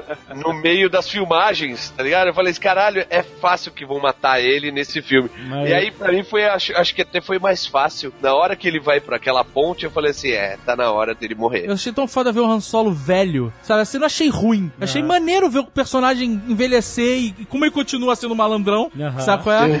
É, e, e ele com as conversas dele com o tio, porra, eu tava ach- adorando isso, achando foda, cara. E aí esse momento da ponte foi tirando tudo isso de mim, sabe? Foi arrancando essas coisas. Ah, te dei um monte de presente. Te dei Han Solo, te dei Chewie, te dei Millennium Falcon, mas agora eu vou arrancar tudo de você e vou te destruir, te mastigar e te jogar no chão junto com aquele saco de pipoca ali. E aí, cara... Dá pra pensar que essa cena ela é toda construída pra ser uma cena de morte. Ele tá numa É. ponte. Uma ponte sem, sem, Sem braço? fundo, Que porra de ponte é sem- essa? sem- Quem é o filho da puta que construiu essa ponte? Exato, é, Star Wars, né?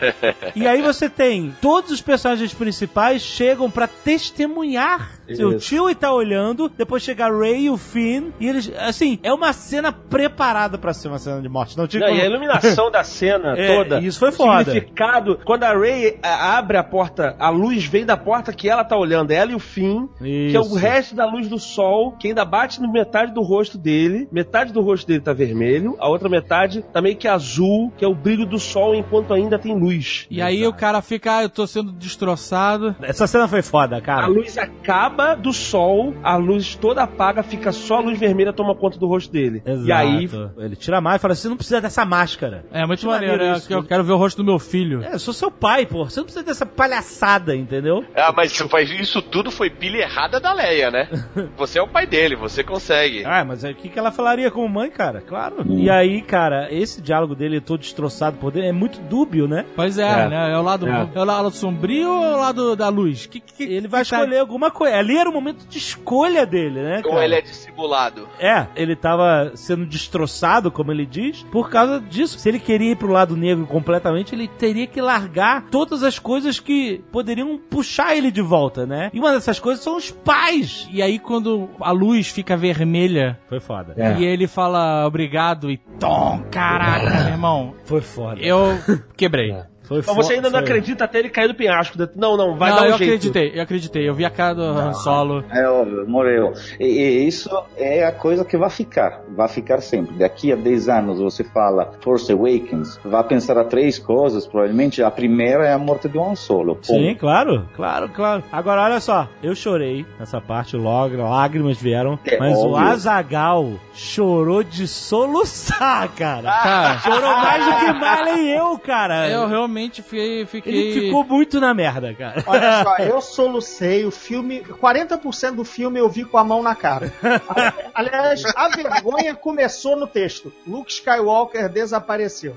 Aí, Ou seja, a primeira frase eu já tava chorando. As pessoas que têm o Azagal como o Durão e tal. Eu sou, o eu sou não, mas eu tenho uma conexão emocional, cara. O cara é o, é o anti-herói. O anti-herói. É, é. Na qual é de todo a- o mundo de anti-heróis que existe hoje, todo mundo é o, é o John McClane, todo mundo é o cara do Máquina Mortífera, todo mundo é todo mundo. A todo mundo é, é o que é, graças ao Han Solo, cara. que é o primeiro anti-herói da parada. E caraca, e aí, de, novo, a gente ficou um milhão de anos sem ter Han Solo. Não teve Han Solo nos filmes 1, 2 e 3, graças a Deus. E a gente nunca mais viu o Han Solo. E o, Han, e o Harrison Ford falava, não quero fazer Han Solo, não sei o que lá. Aí eles te dão de volta o Han Solo, um presente maravilhoso. Vai e depois te tirar falam, logo depois. mas já acabou, é só isso mesmo, tchau. E eu fiquei mal não só no filme, não. Eu fiquei mal depois, quando fui pra cá. Sabe quando morre? Não, não sei, eu espero que vocês não tenham perdido parentes ou amigos queridos. Mas quando você tem esse, passa por isso, você fica de ressaca, de tristeza, e aí você fica mal, e aí você, no dia seguinte você acorda meio que em negação. Quando você acorda, você meio que não acredita no que aconteceu, até cair a ficha de novo. Cara, eu fiquei assim, for real. O Azagal passou pelas cinco fases do luto. Ele primeiro ficou em negação, não acredito, não acredito, não acredito. Depois ele veio a raiva, ele ficou ele veio nas conversas lá com o Marco Gomes e tal. falou, É a culpa da Leia! É culpa da É Leia! culpa da Leia mesmo. É a culpa que o, o, o errada, falou. errada, O Solo falou, o moleque tá estragado, já era, partiu pra outra, essa a Leia, não, não, vai lá buscar nosso filho, vai lá. E aí, filha da puta, matou o cara. Matou, a culpa é da Leia. A culpa é da Leia. Eu tenho esse sentimento também. No momento que Han Solo e mostra na Leia que, que passa mal, eu falei, olha que a velha morre. Olha que a velha morre. Ela não morreu. Não. Não. Imaginei que o Azaghal ia ficar na merda, porque eu lembro que no Nerd Office ele fala assim: Eu não estou preparado pra viver no mundo sem Chewbacca. Imagina! O Harrison Ford falei, Fudeu, ele morreu, agora ele morreu. Eu fiquei preocupado com a tua saúde. Eu acho que eu até tava preparado pra ver no mundo sem Chewbacca, cara. Eu não tô pre- preparado pra, pra ver no mundo sem Harrison Ford, cara. As pessoas vêm falar, vêm discutir no, no WhatsApp, no Telegram, eu falo, gente, foda-se, o Han Solo morreu, do que você tá falando? Qual a importância? Qual a importância dessa merda? Han Solo morreu, what the fuck, cara? Foda-se a, a guerra na Síria. Rolou uma pegadinha muito boa no, no, no Telegram, porque eu falei assim, e aí, todo mundo já viu o filme? Aí vimos. E aí? Aí eu que o diga. Aí, porra, o Han Solo morreu. É o, o quê? O Han Solo morreu? Ele, porra, tu não viu o filme, caralho? Ah, ele tinha visto, tinha visto. Choque. Depois eu comecei a ver como era necessária a morte dele, justamente pra terminar de construir o personagem, construir o Kylo Ren como um patricida agora, cara. O cara, entendeu? Ele matou o Han Solo, cara. Ele matou o pai. Não tem volta. Tipo assim, ainda vai ser completado o treinamento dele, ainda vai ser completado. Será que ele mata a mãe também? Esperamos. Não- E o cachorro, e o cachorro. E de repente um filme que começou todo leve, a gente rindo, se divertindo, hacker, no final tá todo mundo tenso, na merda. Quando começa a batalha de lightsaber na neve, caraca, você tá muito envolvido emocionalmente naquilo, cara. Porque o cara, tipo assim, mais uma vez, sem acrobacia, sem locomia, sem nada da trilogia nova, mas totalmente emoção, entendeu? Os caras estavam batendo no outro de matar burro com a lightsaber, entendeu? Pá, pá, pá, na raiva. Entendeu? Na- Alexandre, eu não acordo nada do primeiro filme depois da morte do Han Solo. Não me acordo. Eu, o dia seguinte foi a ver outra vez o filme. a primeira vez, você não lembra nada. O olho tava de lágrima. Porque É, me é. mataram Han Solo. Eu fiquei uma hora e meia, estava com minha esposa, pensando, mataram Han Solo, mataram Solo. E não Exato. consegui ver o filme. Exato. Não consegui. Tava a música final e, e minha esposa, vamos, vamos jantar. Eu falei, mas mataram Han Solo. eu, e o dia seguinte, eu fui lá e entendi que é morto, tá bom. E vi a parte, a parte final e entendi a raiva e tudo isso. Mas não, depois da morte do Han Solo, eu desconectei total. É, foi difícil na primeira vez realmente conseguir prestar muita atenção, porque você tá muito pensando, né? Chocado, você tá chocado, tá em estado de choque, né, cara? Eu espero com todas as minhas forças e todos os meus midichlorians que ele não tenha redenção no final, este filho da Não, puta. não, não, morre, Não. acabou, não tem. E tenha fantasma na festa dos Ewoks. Não, não, não. Esse não. cara tem a que redenção morrer dele era agora, não aconteceu. Ele morto se- e matado, pegou. meu irmão. Não tem Leia que, re- que, que vai redimir esse filho da puta. O cara Não. matou o Han Solo, meu irmão. Não tem. Não, Ah, no não tem. final Apesar- a Leia, vê Leia vai, estica a mão e mamãe e aí salva o mundo. Apesar que a história dele tá se desenhando parecida com a do Darth Vader. Então, mas É, o Darth mas Vader nunca matou vai- o próprio pai, né? Então, mas. E o pai do primeiro- Darth Vader não era o Han Solo, que agrava o crime. Exa- É patricídio com agravante. Exato. O Darth Vader não matou o pai porque não tinha pai. Ele, ele matou geral. Mas olha só, Não, Ele atenção. matou, porque nunca mais se ouviu falar de midichlorians, então ele matou os Mas você sabe quem o Darth Vader não matou? O Han, Han Solo. Solo.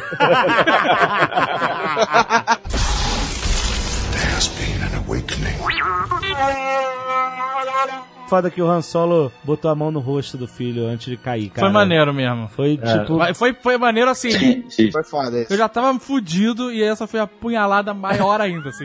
Girou, girou a É, lâmina, foi- cara, foi meu foda. coração. Foi foda Ele esse foi coloca foda. assim, nossa, eu nunca tive essa nareba, não, você não pode ser. E o Kylo perdeu o capacete, né? Então, mas aí você sabe que faz outra. Tipo, capacete de Stormtrooper tem uma porrada. É só ali na fábrica de capacete mandar fazer um. Eu acho que eu sei por que, que ele perdeu. Porque o capacete era maneiro quando ele usava o capuz. Quando ele tirava o capuz, ficava tipo uma versão chitãozinho chororó do, do espaço, cara. Era um mini mullet ali. Eu não achava tão ruim, não. Acho Tinha, maneiro. tinha, Ah, tinha um quebra-água ali pra quando chove não pingar na nuca. Né? É, exato. Cara, ele Mas era escroto. O, o Lampadinho, o assistente do professor Pardal, cara. Mas eu, eu achei o capacete bem maneiro. Assim, o capacete do Vader é muito icônico, né? Assim, mesmo, É. mesmo você olhando os filmes antigos e achando ele meio bizarro, que outro dia eu revi os filmes, e ele é muito bizarro bizarro, o meio, capacete? Meio. Ele é muito. Assim, ele não era- Desajeitado? é, porque ele não era bem feito, né? Ah, ele era é. meio desproporcional, e ele era fosco. Mas ele é muito icônico. O capacete do Vader é Sim. muito icônico. Mas eu achei o capacete desse cara bem maneiro, sabe? Assim, É maneiro. A sua parte ali do mullet. do mini Não, É, mullet, eu né? acho maneiro. O mini É um, é um mini. Agora, é claro, quando ele bota o, o- o capuz, Aí fica compõe. Compõe, É, né? compõe, compõe. Os estilistas falariam que compõe. Compõe É, o look. exato, exato. Compõe o look. Compõe o look. Eu, obviamente não adivinhei que ele ia morrer. Mas eu adivinhei que ele. Eu adivinhei, não, fiquei imaginando que ele ia ser deixado de lado quando a Rey começou a dominar muito a Millennium Falcon. Acima, né, do Han Solo. Aham. Não, daqui ele começou a adivinhar tudo que ele ia falar e até ser melhor do que o Han Solo. Aquela cena fodona que a gente achava que era o Han Solo pilotando era ela, né? No deserto. ela. é, não, ele tá no Hyperdrive lá e ela tira, ah, eu fiz um bypass no, no Hyperdrive. Ele ah, fica boladaço. e eu eu falei, cara, o nego vai deixar ele de lado e a Rey vai assumir. Mas isso, você percebeu como isso é necessário? Porque o filme é dela e não do Han Solo? Como o Han Solo, ele tá ali pra dar a deixa, tipo, vai, É. vai garota, o filme é seu, entendeu? Ela tá ali pra conquistar a nossa coisa. Quando ela fala, eu dei o bypass na Millennium Falcon com aquela cara dela de meiga, tipo assim, apaixonante, que tipo assim, cara, você é foda. É. Essa menina é você foda. isso Você na tá cara do Han Solo. E o Han Solo ficando bolado, ela impressionaram o Han Solo, entendeu? Não, isso na verdade tá preparando a morte dele. Pra dizer assim: Sim. Quem vai controlar a Millennium Falcon? Você precisa no filme, antes no roteiro, estabelecer que existe uma pessoa que está à altura do Han Solo pra assumir a Millennium Falcon. Então tu mostra ela fazendo tudo que ele sabe fazer, pra aí depois tá completa a história dele. Ok, É. você pode morrer, tem uma substituta pra você. A não ser que apareça o Lando aí no segundo filme.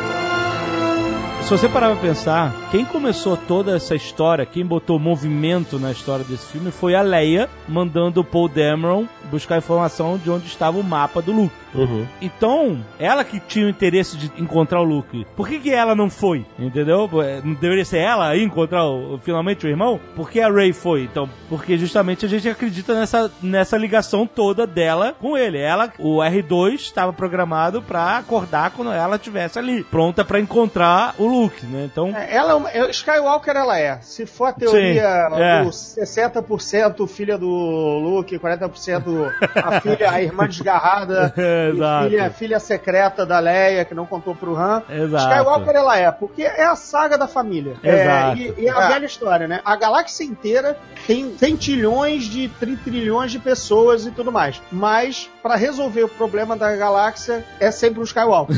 sim, claro, com certeza. É novela mexicana, gente. É conto de fadas. É, é a- é a linhagem perdida. É o Rei Arthur, entendeu? Sim, é, totalmente, é, totalmente. é, é. só uma família, só uma pessoa, só uma linhagem é o suficiente pra salvar os- as agruras do mundo, do planeta, do reino Faria mágico. sentido, inclusive, com o lance da, dela ser atraída pelo sábio de luz e vice-versa. Aquele sábio de luz, né? Olha só, todas as visões que ela teve ao tocar no sabre do Luke estavam ligadas à família Skywalker. Tanto que você Verdade. vê aquele corredor onde ele enfrenta o Darth Vader no Império Contra-Ataca, você ouve a voz do Yoda falando, você ouve a voz do Obi-Wan falando, você É. vê o Luke tocando no R2, você vê o Kylo Ren, aquela cena que apareceu no trailer dele na chuva, com outros caras da Ordem de do os. Cavaleiros de Ren, os com um monte de corpos em volta, né? Sugerindo que ali é o momento que ele destruiu todo mundo, etc. Que acabou com o sonho do Luke de, Então. de trazer os Jedi de volta e tal. Mas tudo tá ligado ao Luke, aos Skywalkers, entendeu? E aí, cara, mais uma vez que eu fiquei com os olhos mareados foi ver o Luke de barba como o mestre, sabe? Foi foda, porque aquilo é muito o que Star Wars deve ser, sabe? O mestre,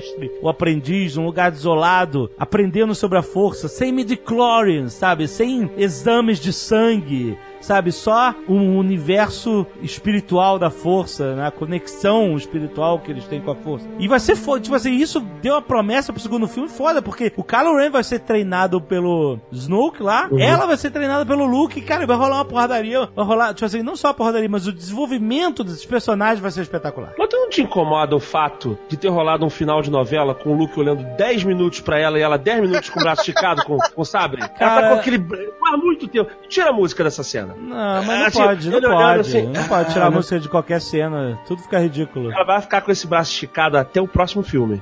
Cara, você tá ligando, você tá. Não sei, cara. O primeiro momento- treinamento, então, é o primeiro passo do treinamento dela, paciência. Vamos lá, braço Mas eu acho, eu acho que ele tá tempo assim. vai? Senhor Miyagi, né? Senhor Miyagi. Mas eu acho que vai- ele fica olhando pra ela assim porque ele está reconhecendo ela. Ele sabe quem ela é, entendeu? Ou, ou filho, ou sobrinha, ou. Essa ou, é a parada. Ou, ou cunhada da faxineira, ou alguma coisa. Ele sabe quem ela é. Quando ele olha pra ela com aqueles olhos marejados também, ele não tá vendo uma estranha que estendeu a mão pra dar uma lightsaber dele. Ele não tá emocionado por ver a lightsaber dele. Ele tá emocionado porque ele viu alguém que ele conhece, ou a filha, ou a sobrinha.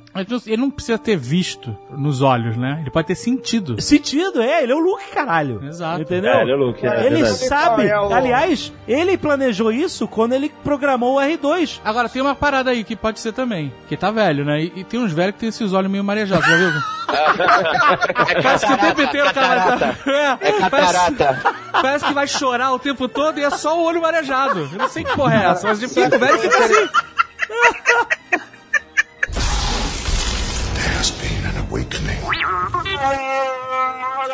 Sabe o que é interessante sobre o esconderijo do Luke? É que você pensa que o cara que veio do deserto escolheu se isolar no Caribe, né? Tá numa ilha e num planeta oceânico, né? Assim, nunca mais eu vou ver Achei, areia na minha... achei ali, achei ali Irlanda, cara. É, não, tá tudo bem, mas ele tá no... Cara, tá num oceanão, assim. Mas tem bem cara de templo, principalmente pelas escadarias, né? Eu achei que ia chegar lá em cima e ia estar com a sobrancelha agressiva.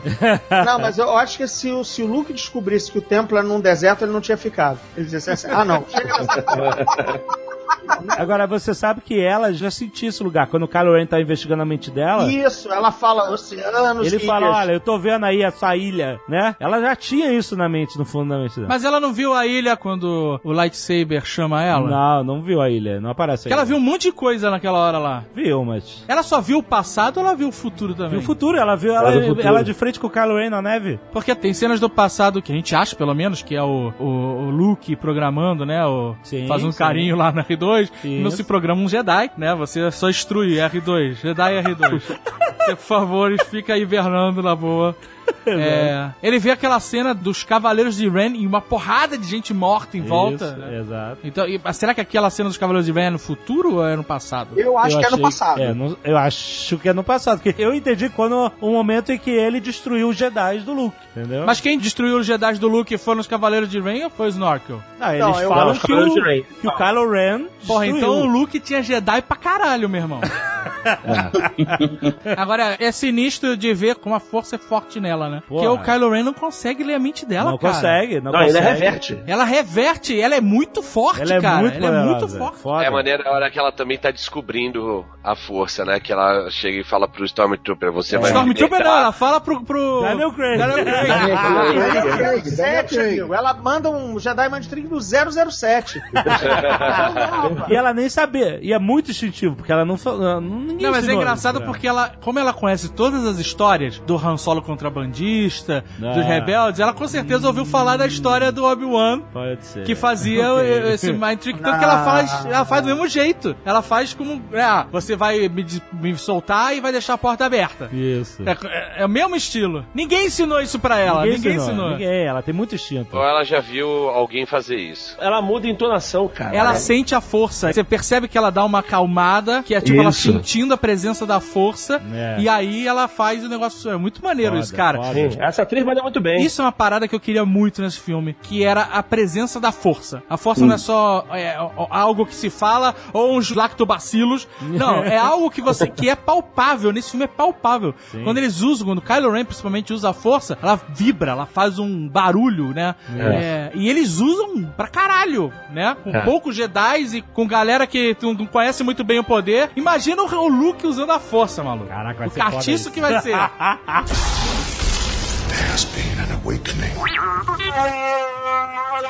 É muito bacana ver o Akbar com voz de velho, né? Caralho, eu fiquei o- chocado. Aquele era o Akbar? Então, eu fui olhar, eu fui olhar. Ah. E, e porque eu falei, não é possível né, que seja o Akbar. E aí eu olhei no IMDB e tá lá, Admiral Akbar. 30 anos o cara não subiu de posto. Nem se Ele é o reformou. máximo. Ele é o máximo dos Mão Calamar. Não, ele é sensacional. E, e- e ele, é, é- ele é meio corega, né? Ele tá meio sem dentadura, né? Assim, Ele deu uma escurecida também, né? É encardida. Não, tá- e ele perdeu a nave, né? Porque ele não tá mais numa nave, ele tava na base. Não, não é perder a nave. Se ele, ele vive na nave, ele não pode sair da é nave. muito maluco, né? O cara da Marinha Mercante, né? Não, não desembarca nunca.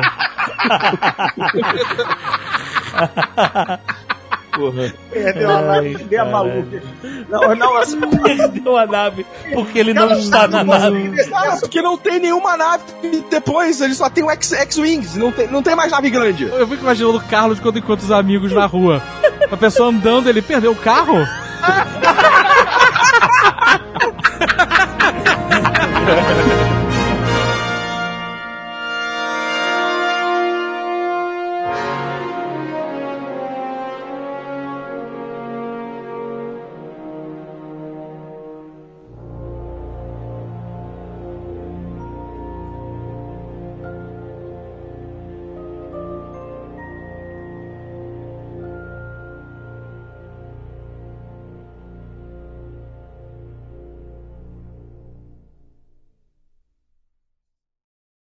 Este Nerdcast foi editado por Radiofobia, podcast e multimídia.